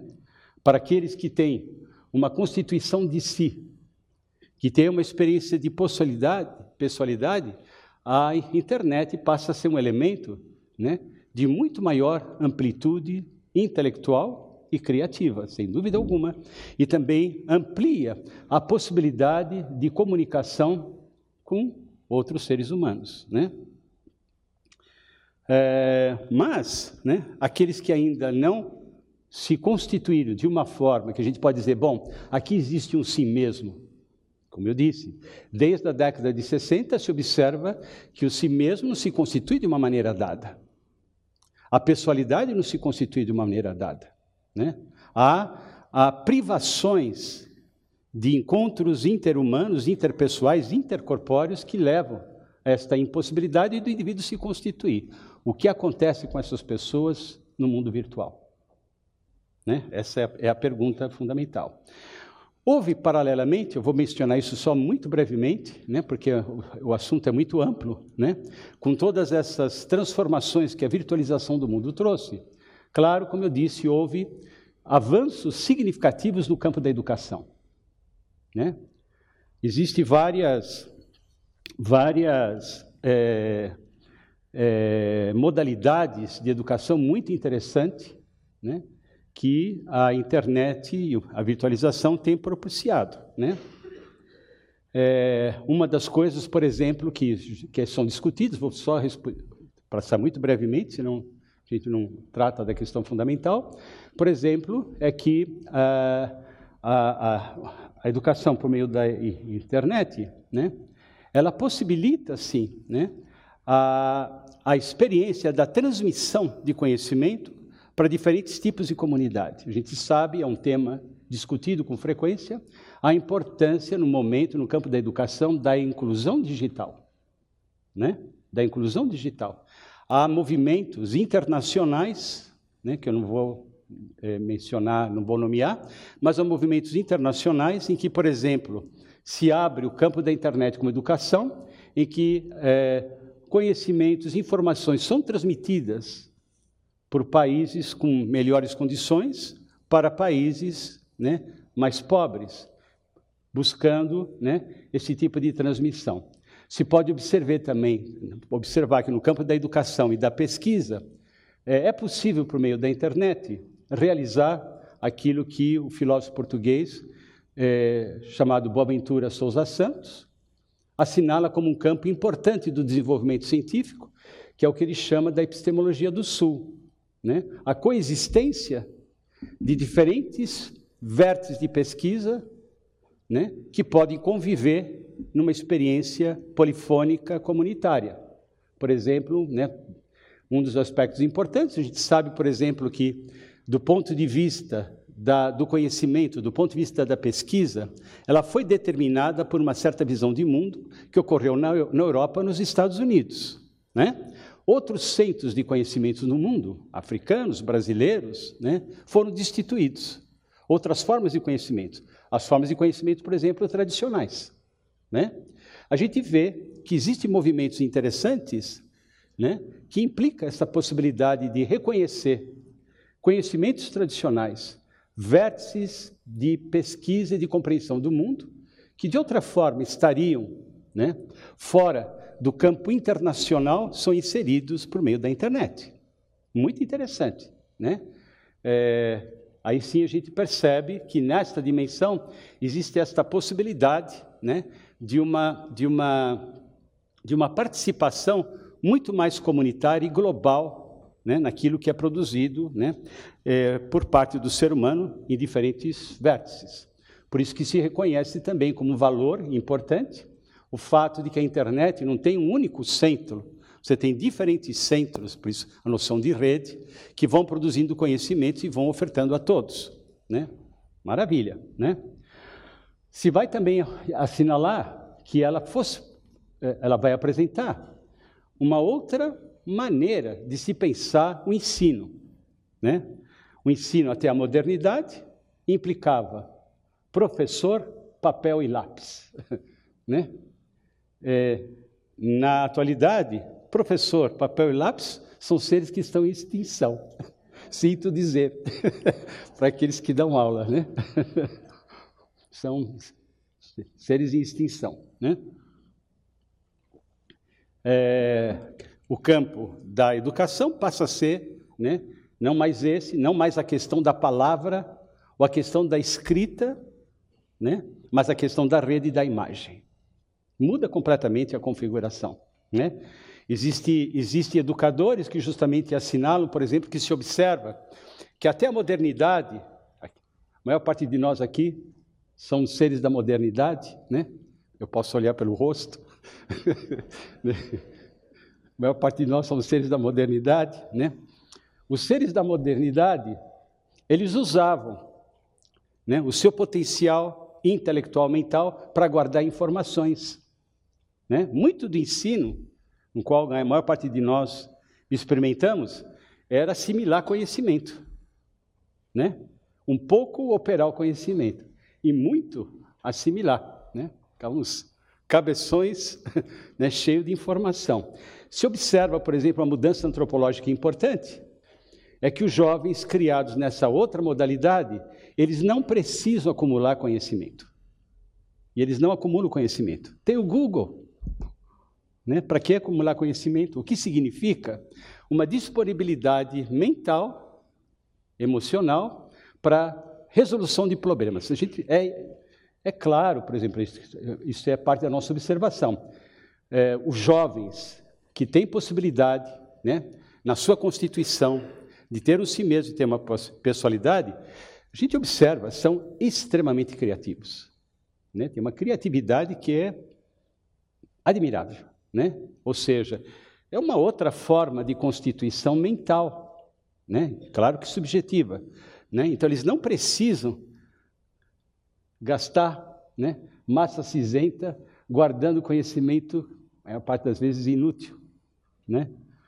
Eles vão direto à questão, que é muito interessante. Né? Então, há uma transformação, há uma mutação mental do ser humano, né? nessa perspectiva. Né? Acompanhando uh, alguns jovens, vendo eles trabalharem, né? até a leitura é diferente. Né? A leitura é diferente.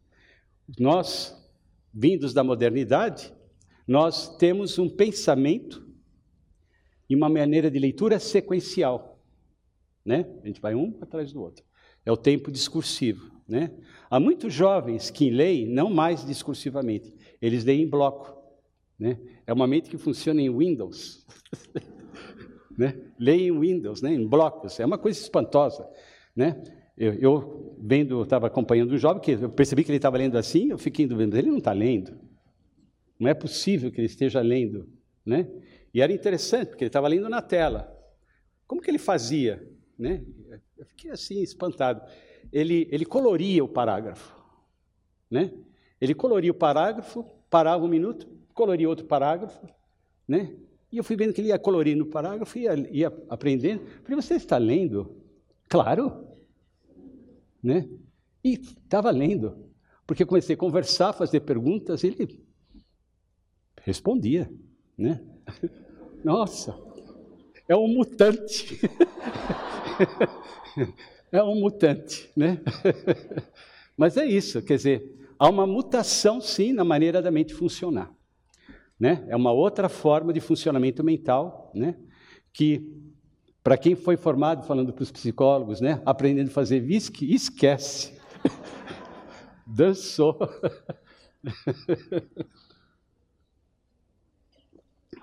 Bom, então isso são, são transformações significativas para aqueles que podem usar a internet né, de uma maneira instrumental e de uma maneira extensiva. A gente vê isso também como fenômeno psicológico agora, né? a gente reconhece que vários jovens usam a internet como espaço potencial. Né? A gente vê isto. Né? O Winnicott falava assim, quando ele, fala, quando ele descreve o espaço potencial. Bom, o espaço potencial corre no mundo. Eu posso brincar, eu posso li, li, lidar com resoluções de problemas através de jogo. Eu descubro potencialidades de existência. E aí o Winnicott fala uma coisa surpreendente. Ele diz assim: sim, o espaço potencial ocorre também dentro. Há um momento que a capacidade do ser, do ser humano sonhar sofre uma transformação. E a sua capacidade de sonhar se torna espaço potencial, onde ela lida com potencialidades de resolução de problemas e dimensões criativas. Nada a ver com o sonho de desejo do Freud. Né? Agora, o que a gente também observa e que com essas transformações, muitos jovens estendem o espaço potencial para a internet, o que significa uma ampliação né, é, do seu desenvolvimento, da sua criatividade, de uma maneira bastante significativa. Né? Então, há esta possibilidade. Isso significa, de fato, um acréscimo. Né? Há o fato de que a internet possibilita, sim, uma possibilidade de um conhecimento né, sem articulação no espaço e no tempo. Exemplo, a gente viu agora, né? Está se dizendo, bom, quem não pode estar na palestra, assiste depois. Né? Pode fazer de uma outra maneira. Há uma liberação, uma liberdade na maneira como se usa o conhecimento. Né? Legal, interessante. Né? É, é, a, a questão, por exemplo, da sala de aula tradicional também vai se modificando, porque se transforma a noção de espaço e vai sendo muito comunitário. Eu gostaria só de chamar a atenção, por exemplo, para observar como, como efeito positivo do processo de virtualização, há uma mudança de alguns lugares do espaço de trabalho. Muitas empresas, muitas empresas, né, existe inclusive no Brasil, em que se vai trabalhar num espaço e que é um espaço de jogo. Né? É um espaço de jogo. A pessoa vai trabalhar, ela pode trabalhar, mas ela pode jogar ping-pong, ela pode né, ir de bermuda. Quer dizer, você tem que a, a liberdade experimentada no campo da internet é trazida para o campo de trabalho. Né? Quer dizer, é uma mudança também no próprio sentido da organização empresarial, que é curiosa. Né? E são empresas que justamente procuram valorizar o polo criativo. E percebe, né, percebe que essa liberdade, né, é, transfigurando o espaço de trabalho, pode ser um elemento importante para a criatividade dos jovens. E é. Né? é Portanto, quer dizer, ela fornece uma possibilidade de acesso à informação, né? não para buscar aquilo que eu já sei, mas aquilo que eu ainda não sei. Né? Muito, é outra, outra maneira de se, de se perceber, e há, portanto, uma superação é, das instituições de ensino habitual. Né? A gente sabe, tem um autor, o próprio Boaventura Souza Santos, tem um artigo dele que eu sugiro vocês lerem, que é muito interessante, vocês encontram esse artigo na página dele. Né? É, Boaventura Souza, Souza Santos. O artigo chama-se A Universidade no Século XXI. Né? A Universidade no Século XXI. Ele tem esse artigo na sua página em português e em espanhol. Né? A Universidade no Século XXI. Onde ele vai justamente discutir que a própria noção de campus, que é uma noção moderna, vai se alterando, né? vai se desfigurando, né? e vai surgindo né, aquilo que ele vai denominar de uma superação da, da que ele denomina de nacionalidade das universidades. Né? Então, é a questão das redes. A gente vê na USP isso está sendo implementado pouco a pouco. Né? A gente percebe que na USP, por exemplo, estão a gente tem o campus, né? os institutos e os departamentos. Organização de espaço moderno, caixinhas. Né? A USP, por exemplo, ela está tentando investir no que eles chamam núcleos de pesquisa.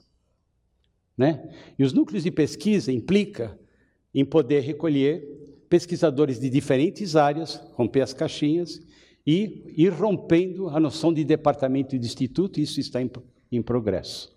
Né? Quer dizer, a gente percebe que é todo um movimento de trazer as redes né, como um, um, elemento fundamental no funcionamento escolar e da universidade. Né? Então, transformações muito interessantes. Né?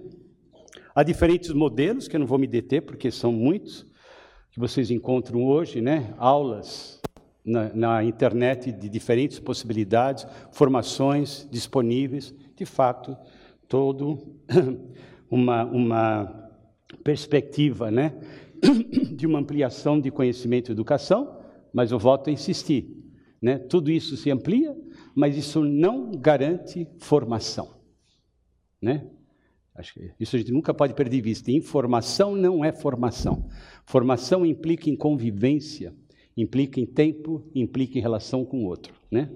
Por isso também que há uma certa preocupação de todos os grupos que procuram trazer universidades, centros de estudos pela internet, para ter algum tipo de interação, responder perguntas, interagir, para preservar, no mínimo, a questão da presença do Starcom. Né? Vamos ver se isso garante a dimensão da formação. Questão em aberto, questão em pesquisa, né? Uma das coisas que as pesquisas mostram, e que, embora existam vários tipos de, de tentativas de abertura de educação, se percebe que ainda, né, a gente não sabe por que razão, que ainda, mesmo pela internet, o estilo classe parece que ainda é o que frutifica mais, mesmo transportado para a internet.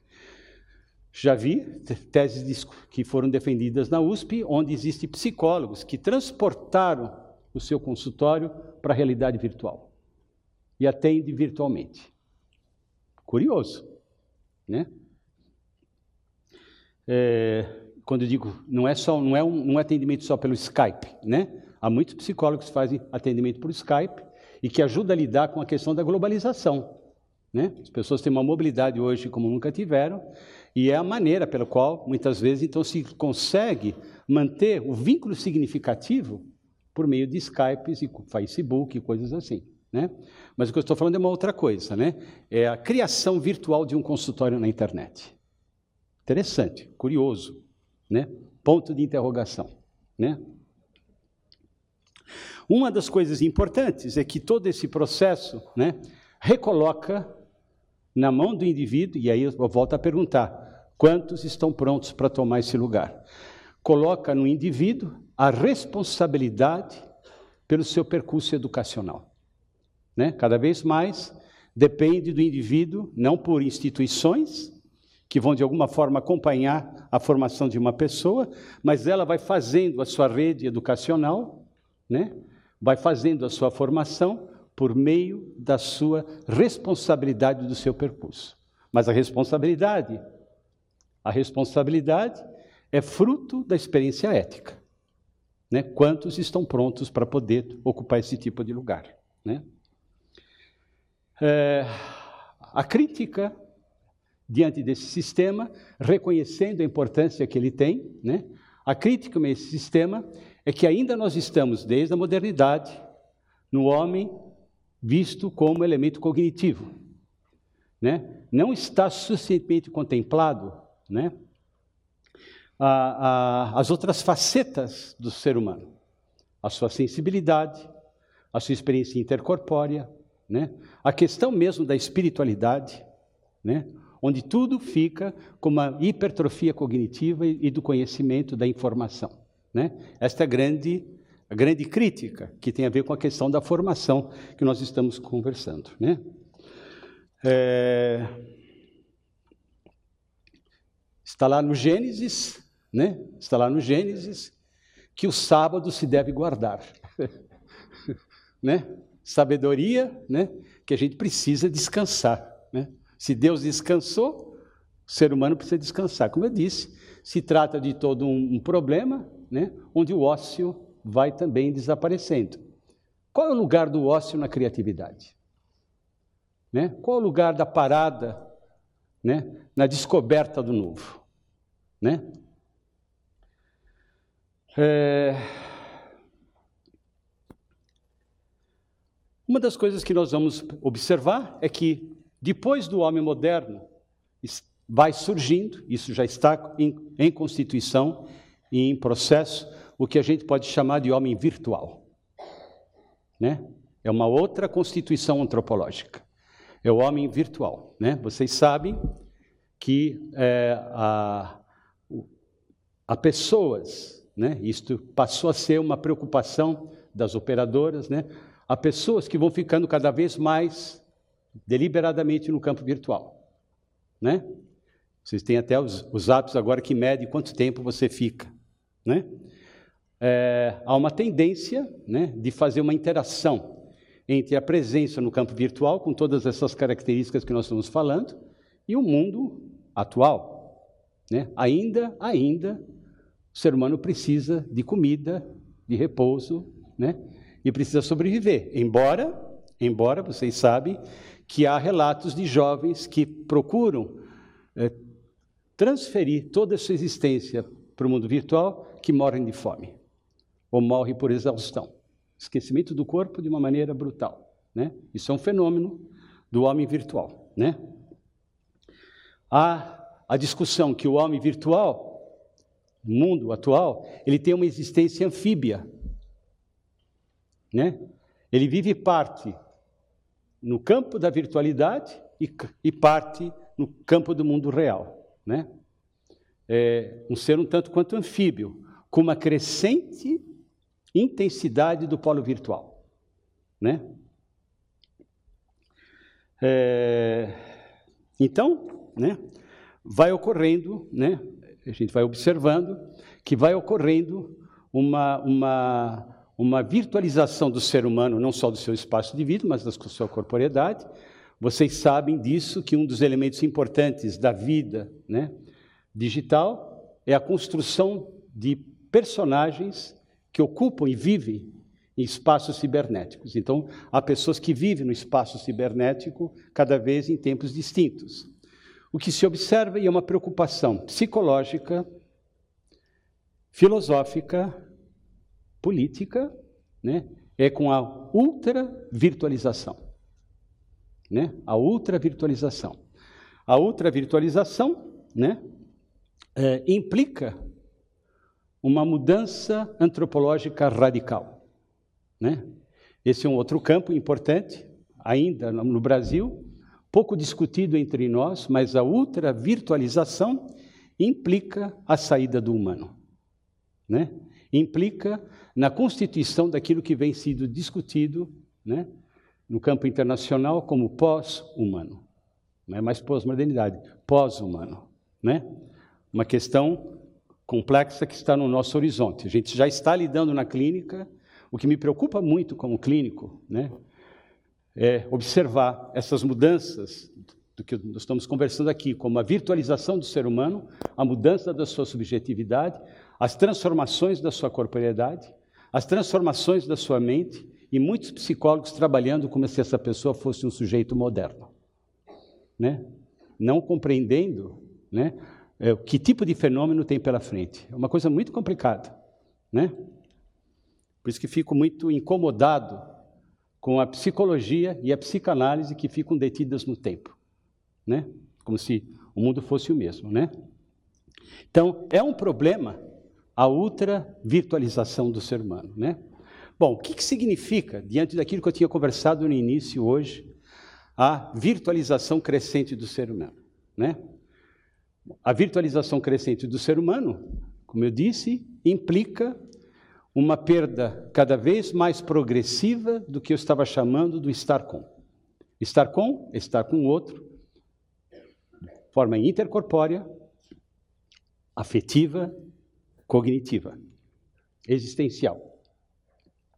Há uma dimensão crescente desta perspectiva, há uma, né, como eu disse, há, uma, há um esfumaçamento da ética cada vez maior, a gente vai observando, né, há uma deterioração ética das pessoas, né, porque, como eu disse, não todos estão com possibilidades pessoais de constituição de lidar com a internet sem afetação. Então, há uma grande parcela da população que vão vivendo, graças à internet, né, a perda né, da, da, do extrato ético.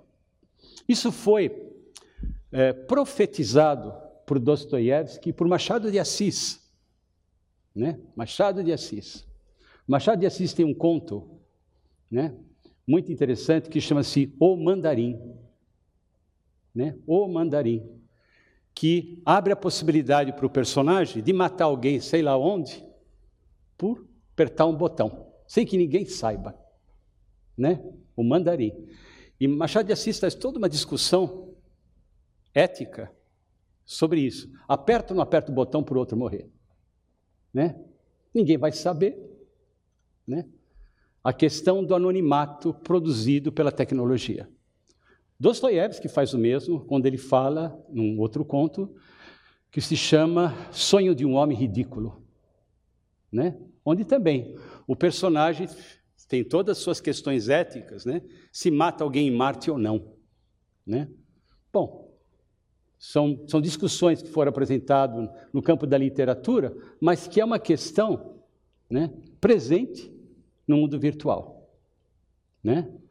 É, o anonimato, a perda da pessoalidade, né? a dissolução da ética por esse estar com que vai sendo como que corrompido, né? porque infelizmente todo esse crescimento de possibilidades tecnológicas não tem sido acompanhado né, da experiência de convivência com o outro. As crianças estão sendo deixadas cada vez mais sós, né? E o que, que a gente espera, né?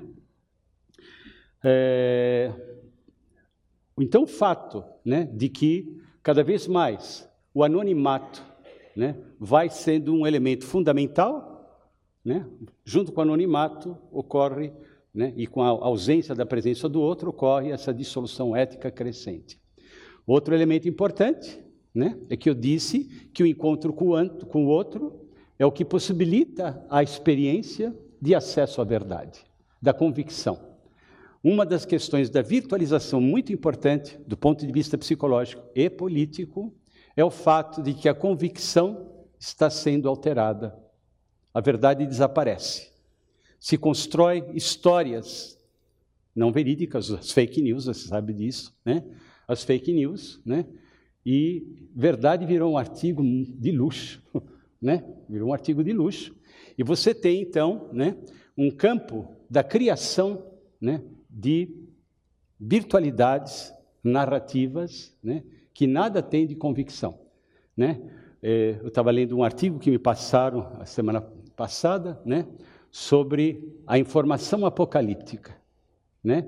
E que vão dizer, está dizendo, é um cara que discutiu isso há algum tempo, assinalando que é, não é só uma questão de narrativa, já existe justamente técnicas que você pode, por exemplo, pôr num filme pornô o rosto de qualquer pessoa, né? De tal maneira que esta pessoa, né?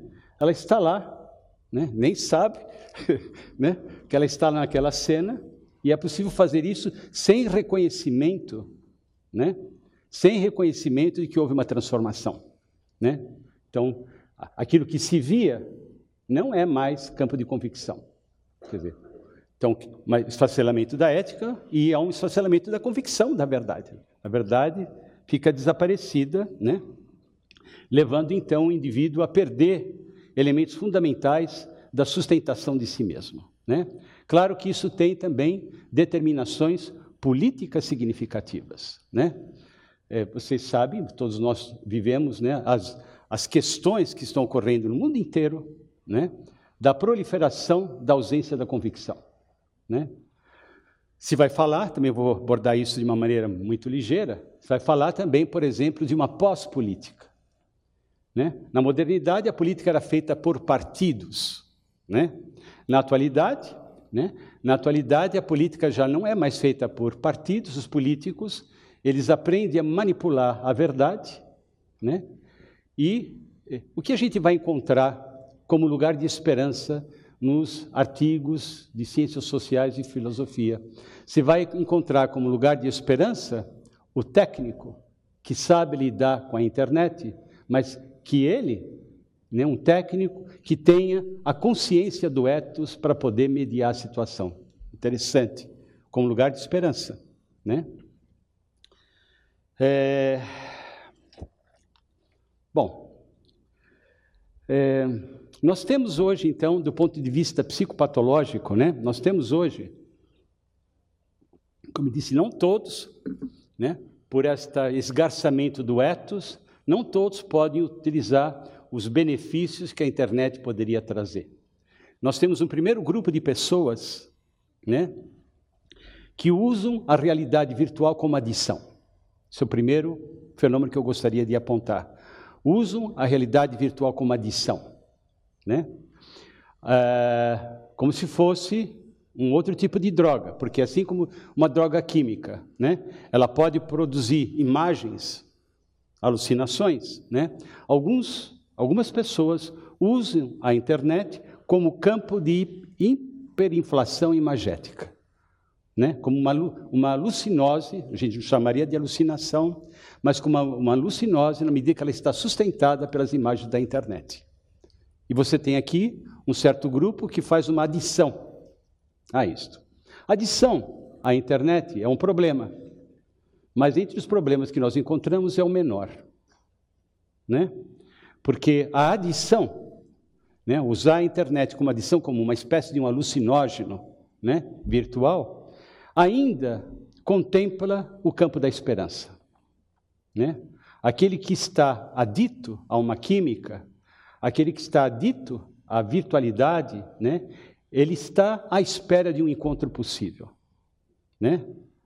É, então, nós temos experiências na, lá na Universidade de São Paulo de jovens que, com esse tipo de organização, o terapeuta entra no mundo virtual e começa a participar do mundo virtual de tal maneira que aquilo que era simplesmente alucinose, pouco a pouco vai se transformando numa relação do estar com. e vai saindo da virtualidade para vir para o campo da realidade compartilhada. Há vários casos que nós temos acompanhado assim. Esse tipo de fenômeno de adição é problemático, mas ele ainda contém esperança de encontro. Né? Então, sim, há a adição. Né? Há um segundo movimento, né? uma segunda formação, que aí não é bem mais adição, é mais grave. É a recusa do humano. Né? É a recusa do humano. Há jovens, né? há jovens que já não têm mais esperança do encontro significativo com alguém. E que existe, na verdade, em, neles, um profundo ressentimento em relação à comunidade humana, pela falta da experiência que pudesse dar a eles experiência significativa de encontro, experiência de verdade, sacralização e encanto do mundo. Então você tem um certo número de jovens né, que é, usam o espaço cibernético como recusa do humano. Né? É diferente da adição, é recusa do humano. Né? É, é como se é, preferisse né, justamente estar dentro do campo da internet, dentro do mundo cibernético, como recusa do cotidiano e da experiência é, é, humana. Né? É, aqui a gente tem uma situação um pouco mais complicada, né? Porque esse jovem né, que fez essa recusa, a gente pode dizer, ele fez uma recusa e não tem esperança. Ele tem uma tentativa, né, aquilo que eu dizia, ele faz uma tentativa pela recusa de fazer a transferência da sua existência para a internet. Isso é um caminho para o pós-humano, né? É diferente do primeiro quadro, né? É, o problema, né, é que isso fique em processo e esse tipo de pessoa ele está, na verdade, sustentado pelo nada. Né? Ele está sustentado pelo nada. Ele não tem nem a memória, nem a esperança. Né? Então, a gente percebe que é um jovem né, à beira de uma situação de colapso. Né? Esses são casos, esses são casos em que pode, dependendo do, do, do caminho que o caso toma, pode ser um caso em que surge, sim, a questão do suicídio. Né? A questão do suicídio é quando a solução da transferência da sua existência para o espaço cibernético começa a falhar. Né? Não resolve a questão e o indivíduo procura fazer uma recusa brutal. Né? Então, esses são casos mais graves. Né? É... Há casos né, que é, são pessoas que, sim, fizeram uma recusa do humano, mas são pessoas um pouco mais com um pouco mais recursos cognitivos. Né? Elas têm um pouco mais recursos cognitivos. E o que, que elas fazem? Elas fazem o seguinte: o terceiro caso, né? elas usam as possibilidades que elas aprenderam na criação da realidade virtual e elas criam um si mesmo virtual para si. Né? E são pessoas que a gente vê no cotidiano, elas se apresentam sem história, né? Elas não se apresentam sem história e elas se apresentam como uma criação virtual de si mesmas. Tudo se passa como se a personalidade delas tivesse sido programada por elas mesmas. Claro que isso significa, de um ponto de vista né, daquilo que a gente conhece da situação humana, um alto grau de onipotência. Né? Isso significa uma recusa da dimensão transgeracional do ser humano. Né? Não tem pais, ela é, ela é pai e mãe de si mesma, e ela cria então uma personalidade que pode ser muitas vezes bem assimilada no mundo contemporâneo, né? É o que eu denominei de personalidade avatar, né? Um caso que acompanhei era uma menina muito curiosa a saída que ela teve, né? Era uma menina, era uma menina que ela tinha tido já por todas essas situações que eu mencionava, é, alguns surtos psicóticos, né? Estava sendo tratada, né? E uma das coisas que aconteceu, ela foi transferindo a sua vida para a internet, né? E foi, teve um bom sucesso. Ela virou uma boa youtuber, né? Muito bem. Enquanto isso existe, ela tem uma forma de existência que tem um lugar social. E está bem, né? Agora, é uma, é uma situação precária né, uma solução precária, é uma tentativa de ter uma identidade dentro do mundo virtual. Ela vive dentro desse, desse espaço de youtubers e está bem. Mas não sabemos, né? A gente não sabe o quanto isso pode sustentar, né? É, ainda, né? Uma, uma situação também é, é, mais grave que não é feito por pessoas que, como pessoas que têm uma, uma, certa capacidade cognitiva, que ela pode, né, ela pode fazer a transferência do mundo virtual e constrói uma personalidade. Mas são pessoas que passam por sua deficiência de constituição, elas borram os sentidos de realidade. Né? Então, o mundo virtual e o mundo real se borram. Ela não reconhece mais o que é virtual, o que é real. Vocês têm uma série de casos assim, muitas vezes personalidades que viveram esse tipo de dissolução, né? Você tem aqui uma, o que eu estava chamando de uma psicose pós-moderna. Uma psicose pós-moderna, ela se dá onde o indivíduo, né, ele, ele fica como que indiscriminado nos sentidos de realidade entre o que é virtual e o que não é virtual, né?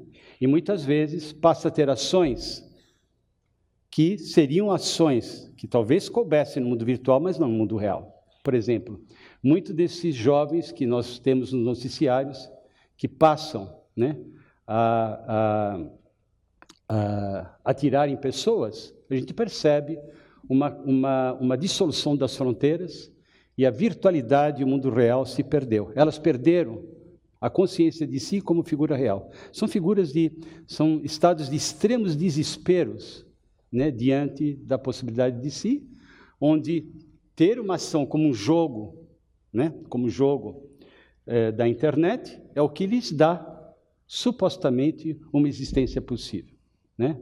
Situação é, de extrema complexidade, né? Porque a violência borrada, né, entre o mundo virtual e, e real se torna, né, é, é uma manifestação psicopatológica complicada, né? porque, como vocês veem, atinge o indivíduo, atinge o campo social né? e o campo da existência comum. Né? Ah, eu vou falar só muito brevemente, que esse é todo um outro campo, que vão, que também nós temos cada vez mais que lidar, né? que tem a ver com, com o que eu estava chamando da virtualização excessiva do ser humano, né? que a gente vai perceber que existem projetos contemporâneos, né? Projetos contemporâneos, e isso eu estou falando não só como pro, quando estou falando projetos, eu não estou falando só decisões psicológicas, eu estou falando de decisões políticas, né? É, de, decisões de práticas de si, é, sonhos levados na pós-modernidade da busca do homem perfeito, em que a gente vai ter produções do que vem sido chamado eh, de, de pós-humano, né? De pós-humano. Vocês têm o pós-humano, vocês têm vários tipos que já vão se configurando, né? Desses pós-humanos, né? Vocês têm eh, desde mutação genética, a gente pode reconhecer, por exemplo, né, que a alteração do genoma né, é, se encaminha para a criação do pós-humano, uma questão extremamente complicada do ponto de vista ético, né? onde se procura, através do controle da alteração genética, a criação de um homem perfeito. Né? Superação de doenças, né? coisas desse tipo. Né?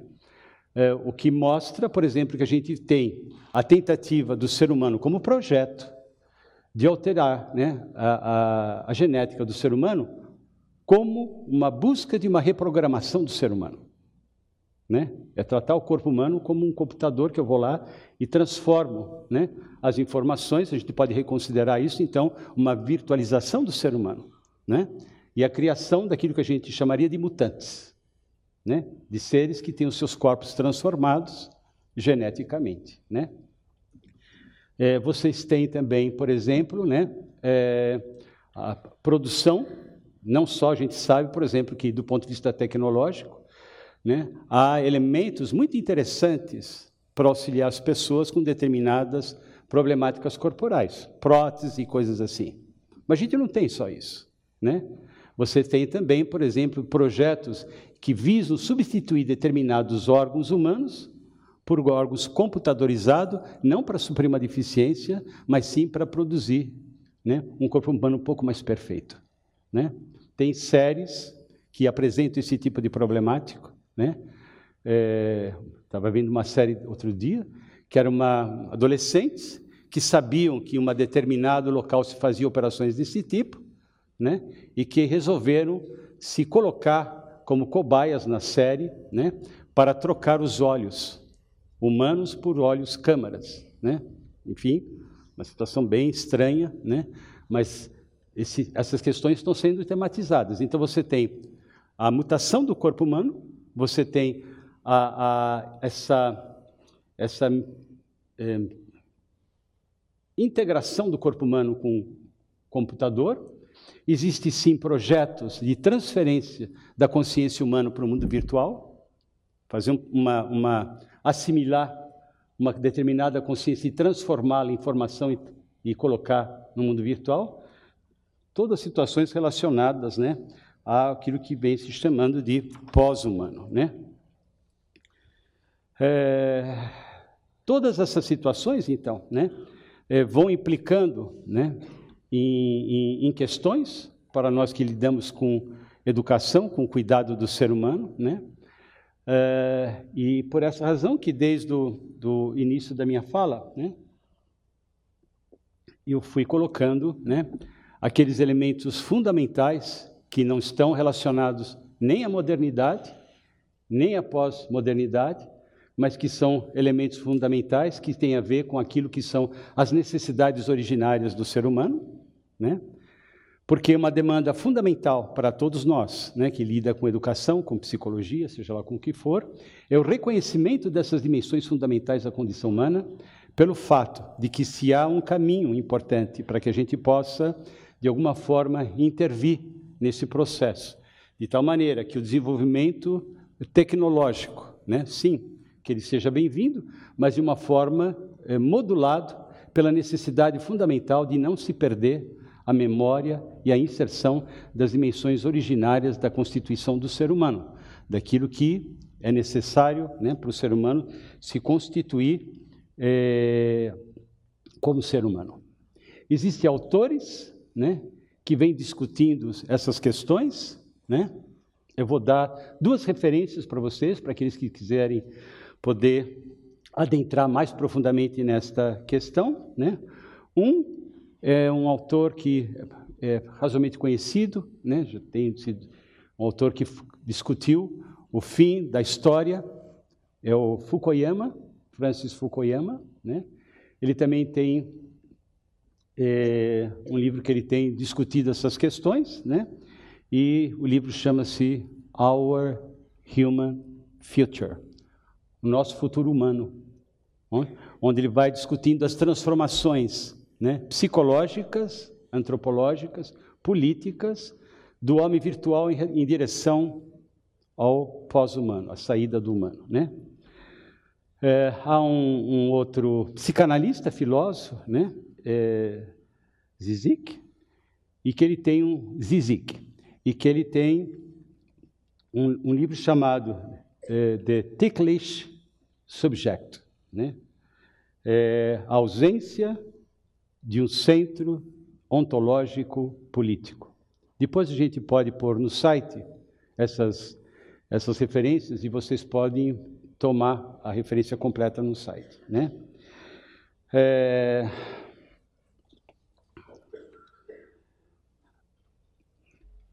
A Perspectiva fundamental, então, né? A necessidade, quer dizer, uma das coisas importantes, como eu disse, quer dizer, cada vez mais a gente precisa de um tipo de trabalho educacional e clínico, sim, que usa a internet, né? É, ela é um instrumento fundamental, mas que a gente possa usar a internet de tal maneira que a gente possa, de fato, de alguma maneira, preservar no espaço virtual essas dimensões fundamentais do encontro humano. Essa semana nós estávamos lá, eu estava dando supervisão para, para o pessoal dos alunos do, da psicologia e teve uma experiência paradigmática daquilo que eu estou dizendo para vocês, né?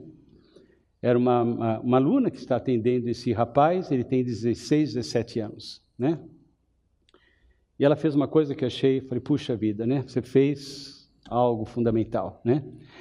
E, e o rapaz, né? É, é, propôs para ela jogar, né? Jogar joguinho pela internet, né? Ele chegava, ficava jogando, né, sem levá-la em conta. Ela começou a jogar com ele, né, ele começou a levá-la em conta. Né. Muito bem, o joguinho começou a ser experiência compartilhada, deixou de ser né, é, ele perdido na virtualidade do mundo. Ela foi jogando com ele, foi, né, ele foi permitindo que ela entrasse no campo de experiência dele, né? E de repente, né? De repente ele chegou nas últimas sessões e falou para ela assim: é, Eu gosto muito de curtas do YouTube. Né? E ela falou assim: Ah, sim. Ele falou assim: Eu gosto. Ela falou assim: Vamos ver. Vamos ver. Né? E ele começou a ver com ela. Né? E as, os curtas que ele, que ele gostava tinha muitas relações com a biografia dele, ela foi fazendo pontuamentos, interessante. E aí é, apareceu uma imagem de um curta que tinha uma caveira, né? Ele falou assim: Eu estou com muita vontade, ele falou para ela, eu estou com muita vontade de entrar aqui. Né? Ele falou assim: Mas eu fico preocupado, falou para ela, né? eu fico preocupado. Eu fico preocupado, primeiro porque minha mãe não vai gostar. Né? E eu fico preocupado, ele assim, porque eu não sei como isso vai acontecer em mim. Né? Mas em algum momento eu, eu vou entrar. Ela falou assim: não, se você vai entrar, entra agora, entra comigo. Né? Perfeito? Né? Ela falou assim: entra comigo. E entraram os dois, né? E ela, o que, que ela fez? Tinha coisas escabrosas ali, né? Mas ela foi modulando, ela foi trazendo, ela foi de alguma forma é, posicionando na história, ela foi transformando em linguagem humana. Fundamental, né? Quer dizer, são, são elementos, você veja que nada tem a ver né, com ficar distante, com práticas interpretativas, nada disso. Né? Implica, sim, em restaurar nesses diferentes espaços essas perspectivas fundamentais do que é o encontro humano. Né? Infelizmente, nós sabemos né, que é, as pessoas, as famílias, até pelo fato né, de que são excessivamente tomados e demandados pelo tempo tecnológico, vão se ausentando cada vez mais e vão né, é, ficando aflitos, mas sem, de alguma forma, é, se importar com as dimensões que precisam ser feitas. Quer dizer, então, há uma dimensão fundamental de poder transformar a linguagem da internet nessa linguagem interpessoal e intercorpórea. Há uma necessidade fundamental, né, que aí, como eu disse, né, eu estou de acordo mesmo, né, de que os as pessoas que trabalham com a internet, né, elas podem trabalhar né, com, com pessoas que têm algum esclarecimento sobre a condição humana, podem trabalhar de tal maneira, com, tendo como objetivo não só tornar o, o espaço cibernético interessante para o indivíduo, mas trabalhar o espaço cibernético de tal maneira que nele esteja presente essas dimensões constitutivas da experiência humana, a fim de que o indivíduo possa utilizar mas de alguma forma mediado por uma figura humana que possibilita esse tipo de trabalho. Né? Por isso que eu estava dizendo que, do ponto de vista filosófico, do ponto de vista político, né, se coloca cada vez mais a esperança não no político, né, mas sim naqueles que podem fazer alguma transformação da linguagem virtual né, e aqueles que ainda têm alguma memória do que é a condição humana, a fim de poder fazer as intervenções necessárias. A perspectiva educativa, né, a clínica, né, na atualidade, ela, ela determina que a gente possa explodir a psicologia e a pedagogia como nós a conhecemos. Né? Há necessidade cada vez mais né, de que a pessoa que cuide, quem cuida hoje, não é só psicólogo, não é só pedagogo, não é só assistente social. Quem cuida precisa estar aberto a poder realizar o trabalho que for necessário, né, fora das caixinhas, né, já que fora das caixinhas implica que eu vou estar presente na realidade com essa pessoa né? falando na linguagem moderna, ora como antropólogo, ora como psicanalista, ora como educador, ora ao lado de alguém que testemunha o mesmo sofrimento, né? É, mas né, que de alguma forma é, aquele que cuida precisa entrar por essas diferentes perspectivas, o que implica um trabalho, né, do ponto de vista da linguagem moderna, transdisciplinar, né, transdisciplinar, em que o indivíduo não perca a identidade, no caso profissional, ele não perca a identidade se mudar de caixinha. Né? A gente percebe que muitos profissionais, por isso que eu gosto muito de trabalhar com jovens ali da, da USP, porque eles não têm nenhuma caixinha. Né? Não tem preocupação que agora estou sendo psicanalista, agora estou sendo isso, agora estou sendo... Eles estão ali para fazer o que é preciso e fazem muito bem. Né? Muito melhor do que pessoas que têm muita experiência, porque não estão fora da caixinha. Não estão preocupados, ah, será que agora estou sendo psicanalista? Será que isso é trabalho né, da antropóloga? Será que é trabalho, sei lá de quem? Sei lá de quem é trabalho. Faz o trabalho e fica quieto, né? Essa é a perspectiva, né? E a garotada faz, né? A garotada faz de uma maneira bem interessante, né? Bom, a gente não tem muito mais tempo, né? Ah, ah, a gente vai perceber, então, também uma outra coisa que eu falei do antropólogo, falei tudo, mas Talvez um outro momento eu vou dar uma palestra para falar só sobre essa questão. Né? É fundamental que esta pessoa que vai cuidar, nesse momento, abra o espaço para a questão da espiritualidade. Né? É, se na época de Freud, na época de Freud, a grande questão era a sexualidade, né? A grande questão no mundo contemporâneo é a espiritualidade. As pessoas têm a espiritualidade atrofiada. As pessoas têm a espiritualidade né, dissociada. Né? É fundamental que aquele que trabalha com cuidado humano possa, sim, fazer o que for necessário, aquilo que Winnicott dizia ainda no campo da modernidade. Bom, eu sou psicanalista, ele dizia, mas eu faço o que o paciente precisa. Né? Você, seja lá o que for. Né? E também, então, a dimensão da espiritualidade é importante. Finalizando, né? É, a arte e também a vida mostra algumas formulações curiosas. Uma das coisas que a gente está percebendo, né? É, vocês veem, por exemplo, somente na arte, né? Aparece muitas vezes na arte cada vez mais, nos cinemas, por exemplo, que aquele que porta a ética não é mais o ser humano. Aquele que porta a verdade não é mais o ser humano, mas é o androide, né? Se você pega o, filme eh, Blade Runner 2049 é interessantíssimo. Aquele que guarda a memória do humano é o replicante. O que aconteceu? É a perda de esperança definitiva no ser humano. Só o replicante pode resolver. Ou, ou o macaco, no planeta dos homens. Desculpa, planeta dos macacos. A perspectiva inversa fala que é planeta dos homens, porque.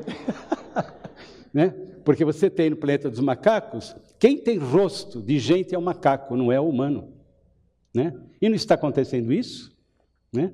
A gente vai perceber, por exemplo, que diferentes lugares éticos na vida contemporânea, diferentes lugares éticos dessas dimensões das necessidades ontológicas, estão sendo ocupados pelos animais na vida dos seres humanos. Né? É o animal que é companheiro, é o animal que me reconhece, né? É o, é o animal que é solidário, porque o ser humano né, desapareceu do espaço né, de convivência.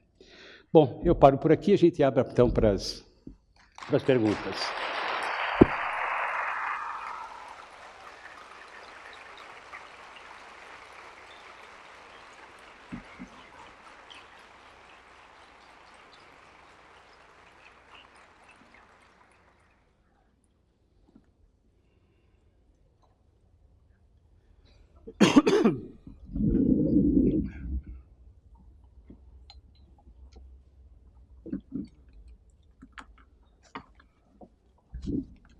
Quem tiver perguntas, então, levanta a mão para que recolham o papel e tragam aqui para a mesa. Então, pessoal da organização vai recolhendo aí as perguntas, por favor, para a gente agilizar.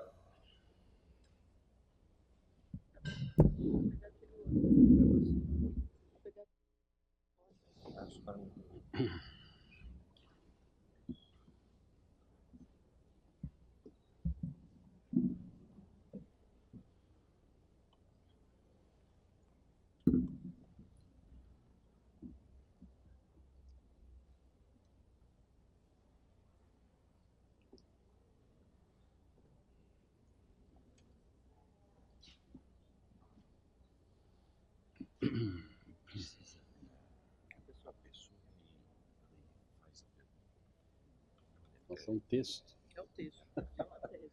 É. Mesma pergunta.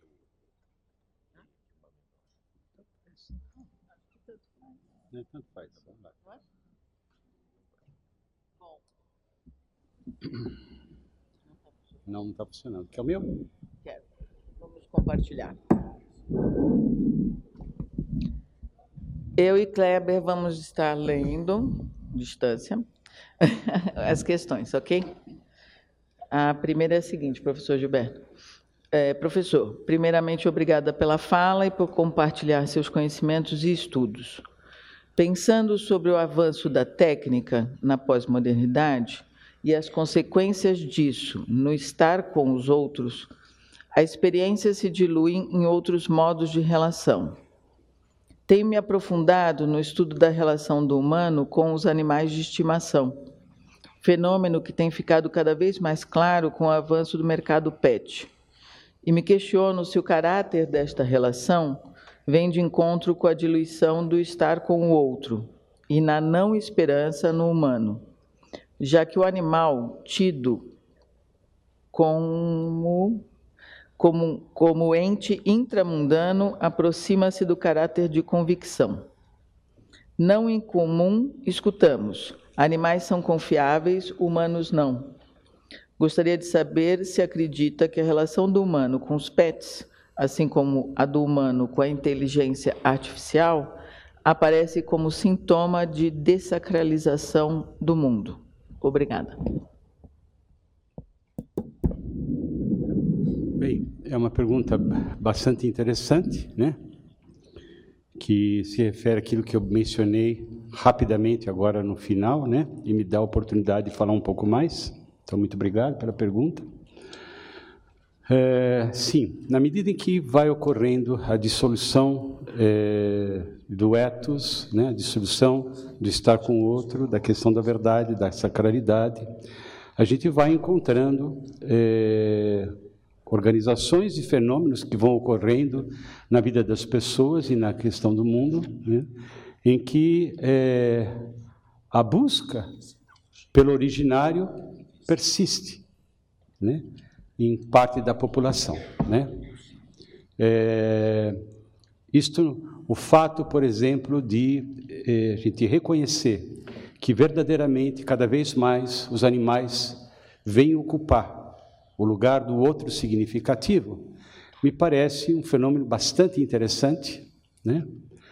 É, é um fenômeno que eu acho que a gente precisaria reconhecer que nele tem aí algo de resistência, né? De alguém que, apesar de todas as características do mundo, preserva, sim, a sua possibilidade de ser, preserva a memória dos fundamentos do humano pela presença daquele animal. Uma das coisas que também tem me encantado muito, e é uma questão para a gente investigar, né? de fato, né? a gente percebe que vários animais, pelas suas peculiaridades, eles ocupam esse lugar. E, muitas vezes, muito melhor que os humanos né?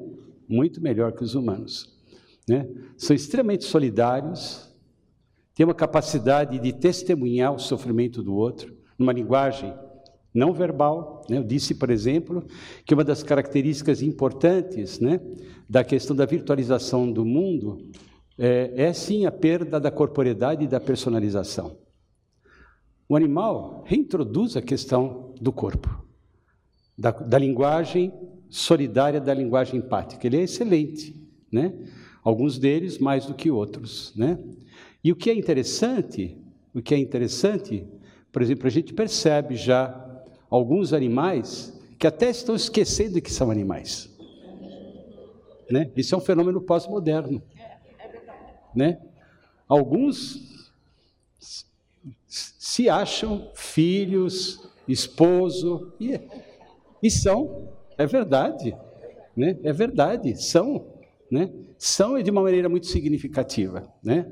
Então, eu penso que o animal, né, ele ensina, é, paradoxalmente, né? o ser humano, você sabe que na modernidade fez uma coisa complicada. Ele rompeu a sua relação com o mundo natural. O mundo natural ficou simplesmente como lugar para ser explorado e para ser dominado, né? Na pós-modernidade, em que os animais vão ocupando esse lugar, a gente precisa reconhecer que muitos cachorros e gatos estão ensinando as pessoas a serem gente, né? É verdade, né? Tem uma mutação importante aqui, né? Da relação é, humano-animal. Então, eu vejo que sim, isso é um efeito né? Isso é um efeito da perda da convivência né? e que os animais foram ocupando, e eles têm um papel significativo né? na manutenção da vida e na memória da ética. Né? Isso, como eu disse, vai aparecendo na arte. Né? Eu não acho, né, pelo menos ainda não, né, que a inteligência artificial cumpra esse papel. Né?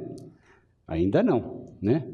A inteligência artificial não cumpre esse papel ainda, porque você tem aí é, inteligência artificial que muitas vezes interagem com a pessoa, né?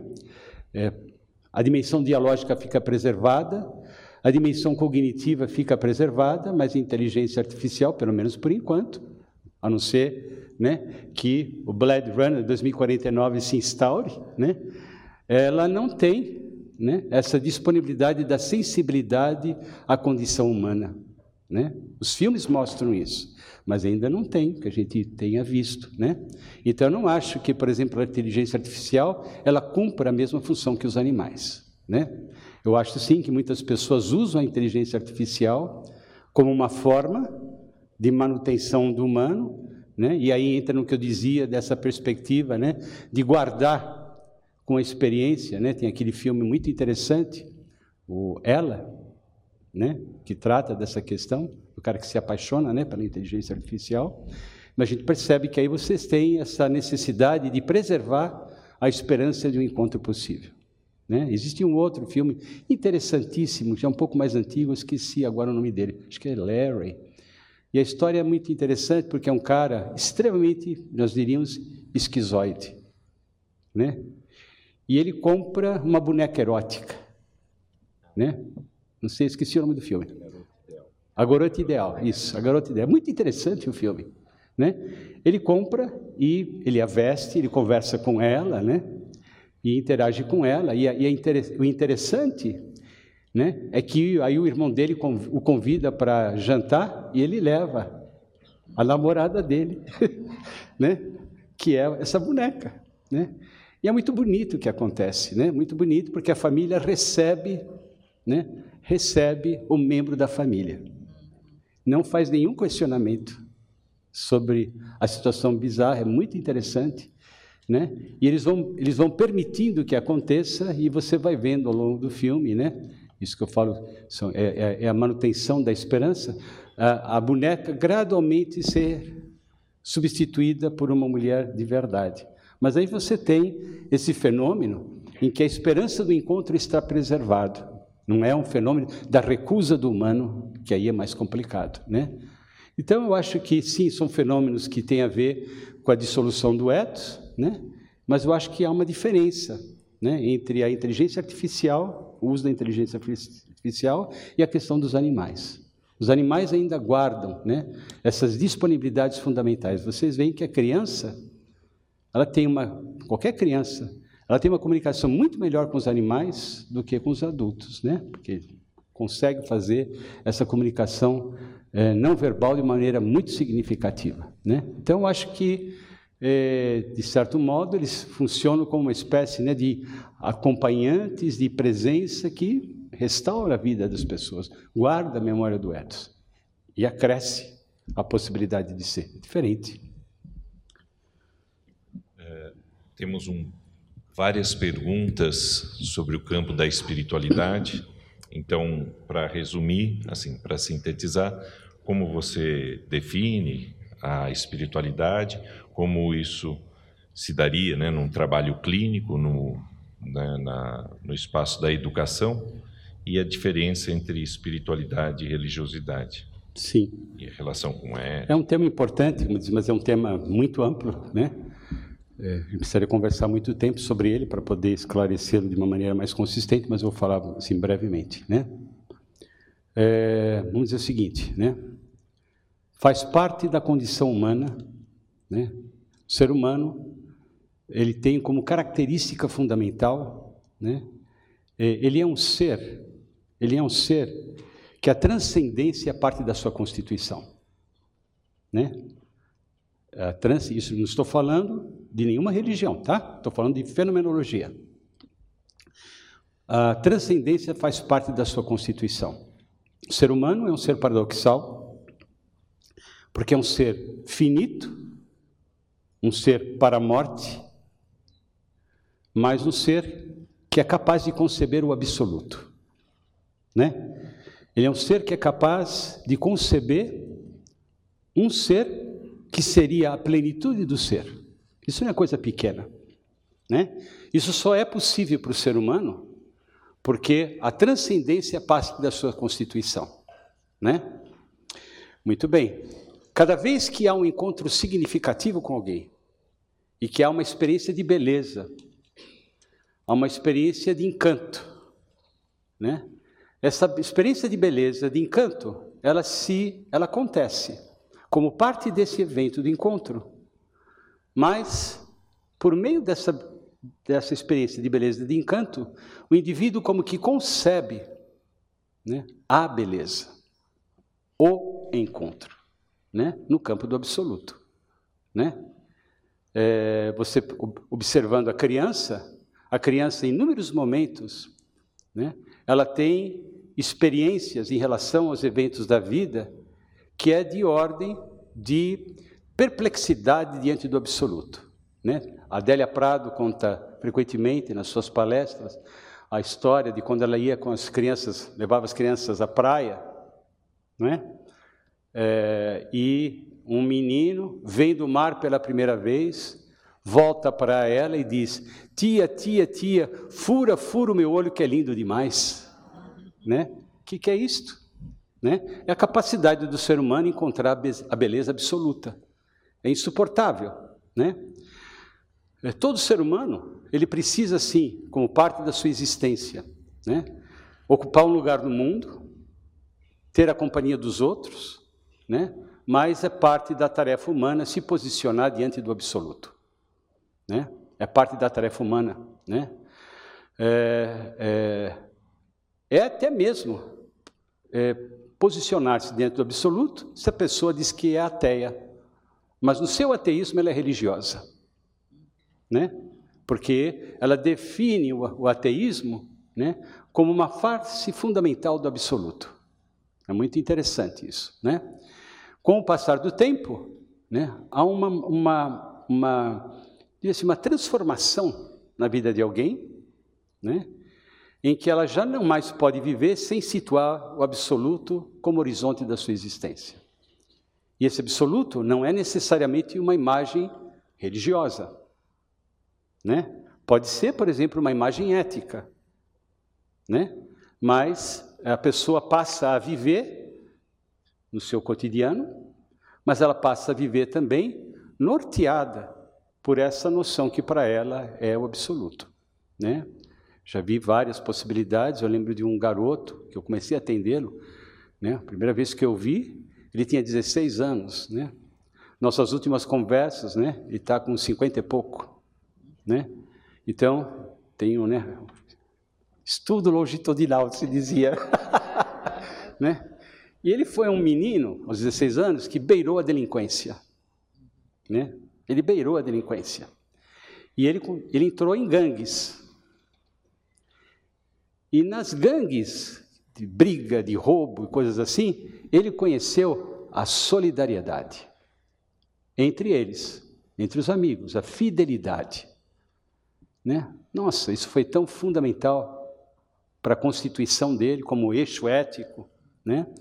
E hoje, aos cinquenta e poucos anos, né, Ele me falava assim: eu não posso viver a minha vida sem que a solidariedade seja um elemento fundamental na minha existência. Então a vida dele, e isso é deliberado agora, né? A vida dele, ele, ele toma decisões norteadas pelas situações do cotidiano, mas pela questão da solidariedade para ele, que é o valor absoluto para ele. Isso é espiritualidade. A partir do momento que alguém passa a viver por uma ideia, por uma concepção, que para esta pessoa é o absoluto, a gente diz, essa pessoa está constituindo uma espiritualidade. Significa que ela está vivendo o seu cotidiano para além de si mesma. Né? Todo mundo que vive uma espiritualidade, seja de que tipo for, né, ela sai do próprio umbigo né, e vive para alguma coisa maior. Isso é espiritualidade. Muito brevemente. É, tem algumas questões aqui relativas à relação mãe-bebê, né, o encontro humano é, sendo substituído pelas babás eletrônicas, pelas pelos sensores, pelas fraldas que são. Eu nem conhecia essas fraldas, nossa, achei interessante. Né? Fraldas que elas mesmas dizem quando o bebê está sujo ou não. Então, veja bem. Sim. Alerta, alerta, o bebê fez xixi. É algo desse jeito. Você falou. Sim, essa, é, essa é a tem a ver com, né, com tudo aquilo que a gente conversou um pouco, né? É, veja, é importante a gente perceber esse tipo de fenômeno que está sendo descrito, mas é preciso deixar claro, isso não é culpa das mães, né? Isso não é culpa das mães, né? Isso é culpa dos pais, é culpa das avós, dos tios. da comunidade que deixa a pobre mulher sozinha cuidando do bebê.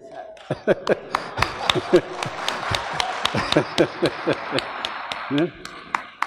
E a verdade, por exemplo, né, que o que acontece é que é uma demanda né, de vida tão contundente, né, aquilo que eu estava dizendo, né, muito rapidamente, né, hoje se tem uma experiência de vida sem sábado sagrado, né? Não existe descanso. E as pessoas são demandadas cada vez mais. Né? É claro que uma mulher exausta, né? É, a maternidade de uma mulher só pode acontecer pela sustentação da comunidade. Né? Quando a, a, a, maternidade não pode se constituir, toda a comunidade está esfacelada. Né? Então, é claro que entra esses elementos tecnológicos né, que né? Funciona assim como chupetas tecnológicas. Né? Na, na aflição se coloca ali as babás eletrônicas, as fraldas, né? e vai havendo uma alteração da própria questão da maternidade, da paternidade, por tudo que nós estamos conversando, e de repente a gente tem né, é, um bebê né, que tendo é, né, um, uma mãe que é um iPad, né, e um pai, né, um fio eletrônico ou qualquer coisa assim, claro que é um bebê que se encaminha para o pós-humano. Né? É claro que é um bebê que tende a viver né, uma experiência de, de perda, de, de, de, de, constituição de si, que, né, cuja degradação do ethos é muito grande. Isso que é preocupante. Né? Por isso que a gente precisa pensar na vida humana de uma maneira mais complexa, pensando na questão da temporalidade, questão né, na, na, na, na, demanda que as pessoas têm de convivência, para possibilitar né, que eh, a maternidade, o cuidado, possa acontecer de uma maneira que preserve a experiência interhumana do bebê. Né? Mas é um, é um problema para todos, né? não é só uma questão da mãe. Né? É um problema da própria constituição do mundo. Né?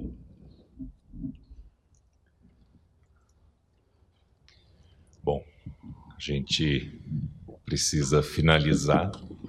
Né? Queria agradecer o Gilberto uh, pela conferência, agradecer a Leliane através do ICH, a Unip, a presença de vocês aqui hoje. uh, chefia de campus, o pessoal da TV Web, que eu esqueci de mencionar, que eles que possibilitam essa transmissão ao vivo e essa gravação que vai ficar disponível, aos as pessoas que ajudaram aqui hoje, os membros do Prosopon, os alunos aí da Unip. É, um agradecimento especial ao Ricardo e Ana Maria Najar, que fizeram com que isso também se realizasse, essas conferências, e fica o convite, a esperança de que o ano que vem o Gilberto Top falar por, sobre esse tema que ele já assinalou da espiritualidade. Então, só um lembrete: até dia 8 de, nove... de setembro, o acesso à conferência para as pessoas que se inscreveram, né? tanto online quanto presencial. E a conferência do ano passado, a gente quer colocar uh, na internet para acesso livre. Né? Então, estamos trabalhando nisso, acho que mês de setembro, no máximo outubro, qualquer pessoa vai poder acessar a conferência do ano passado. E essas conferências, a ideia é que, depois de um tempo, ela seja acessada por qualquer um. Temos pessoas assistindo, no, nossos hermanos na Argentina, gente na Nicarágua. O uso da tecnologia ajuda bastante. Tá? Muito obrigado a todos e um bom final de semana. Sim. Então, obrigado pela atenção de vocês e aproveite o sábado para descansar, né?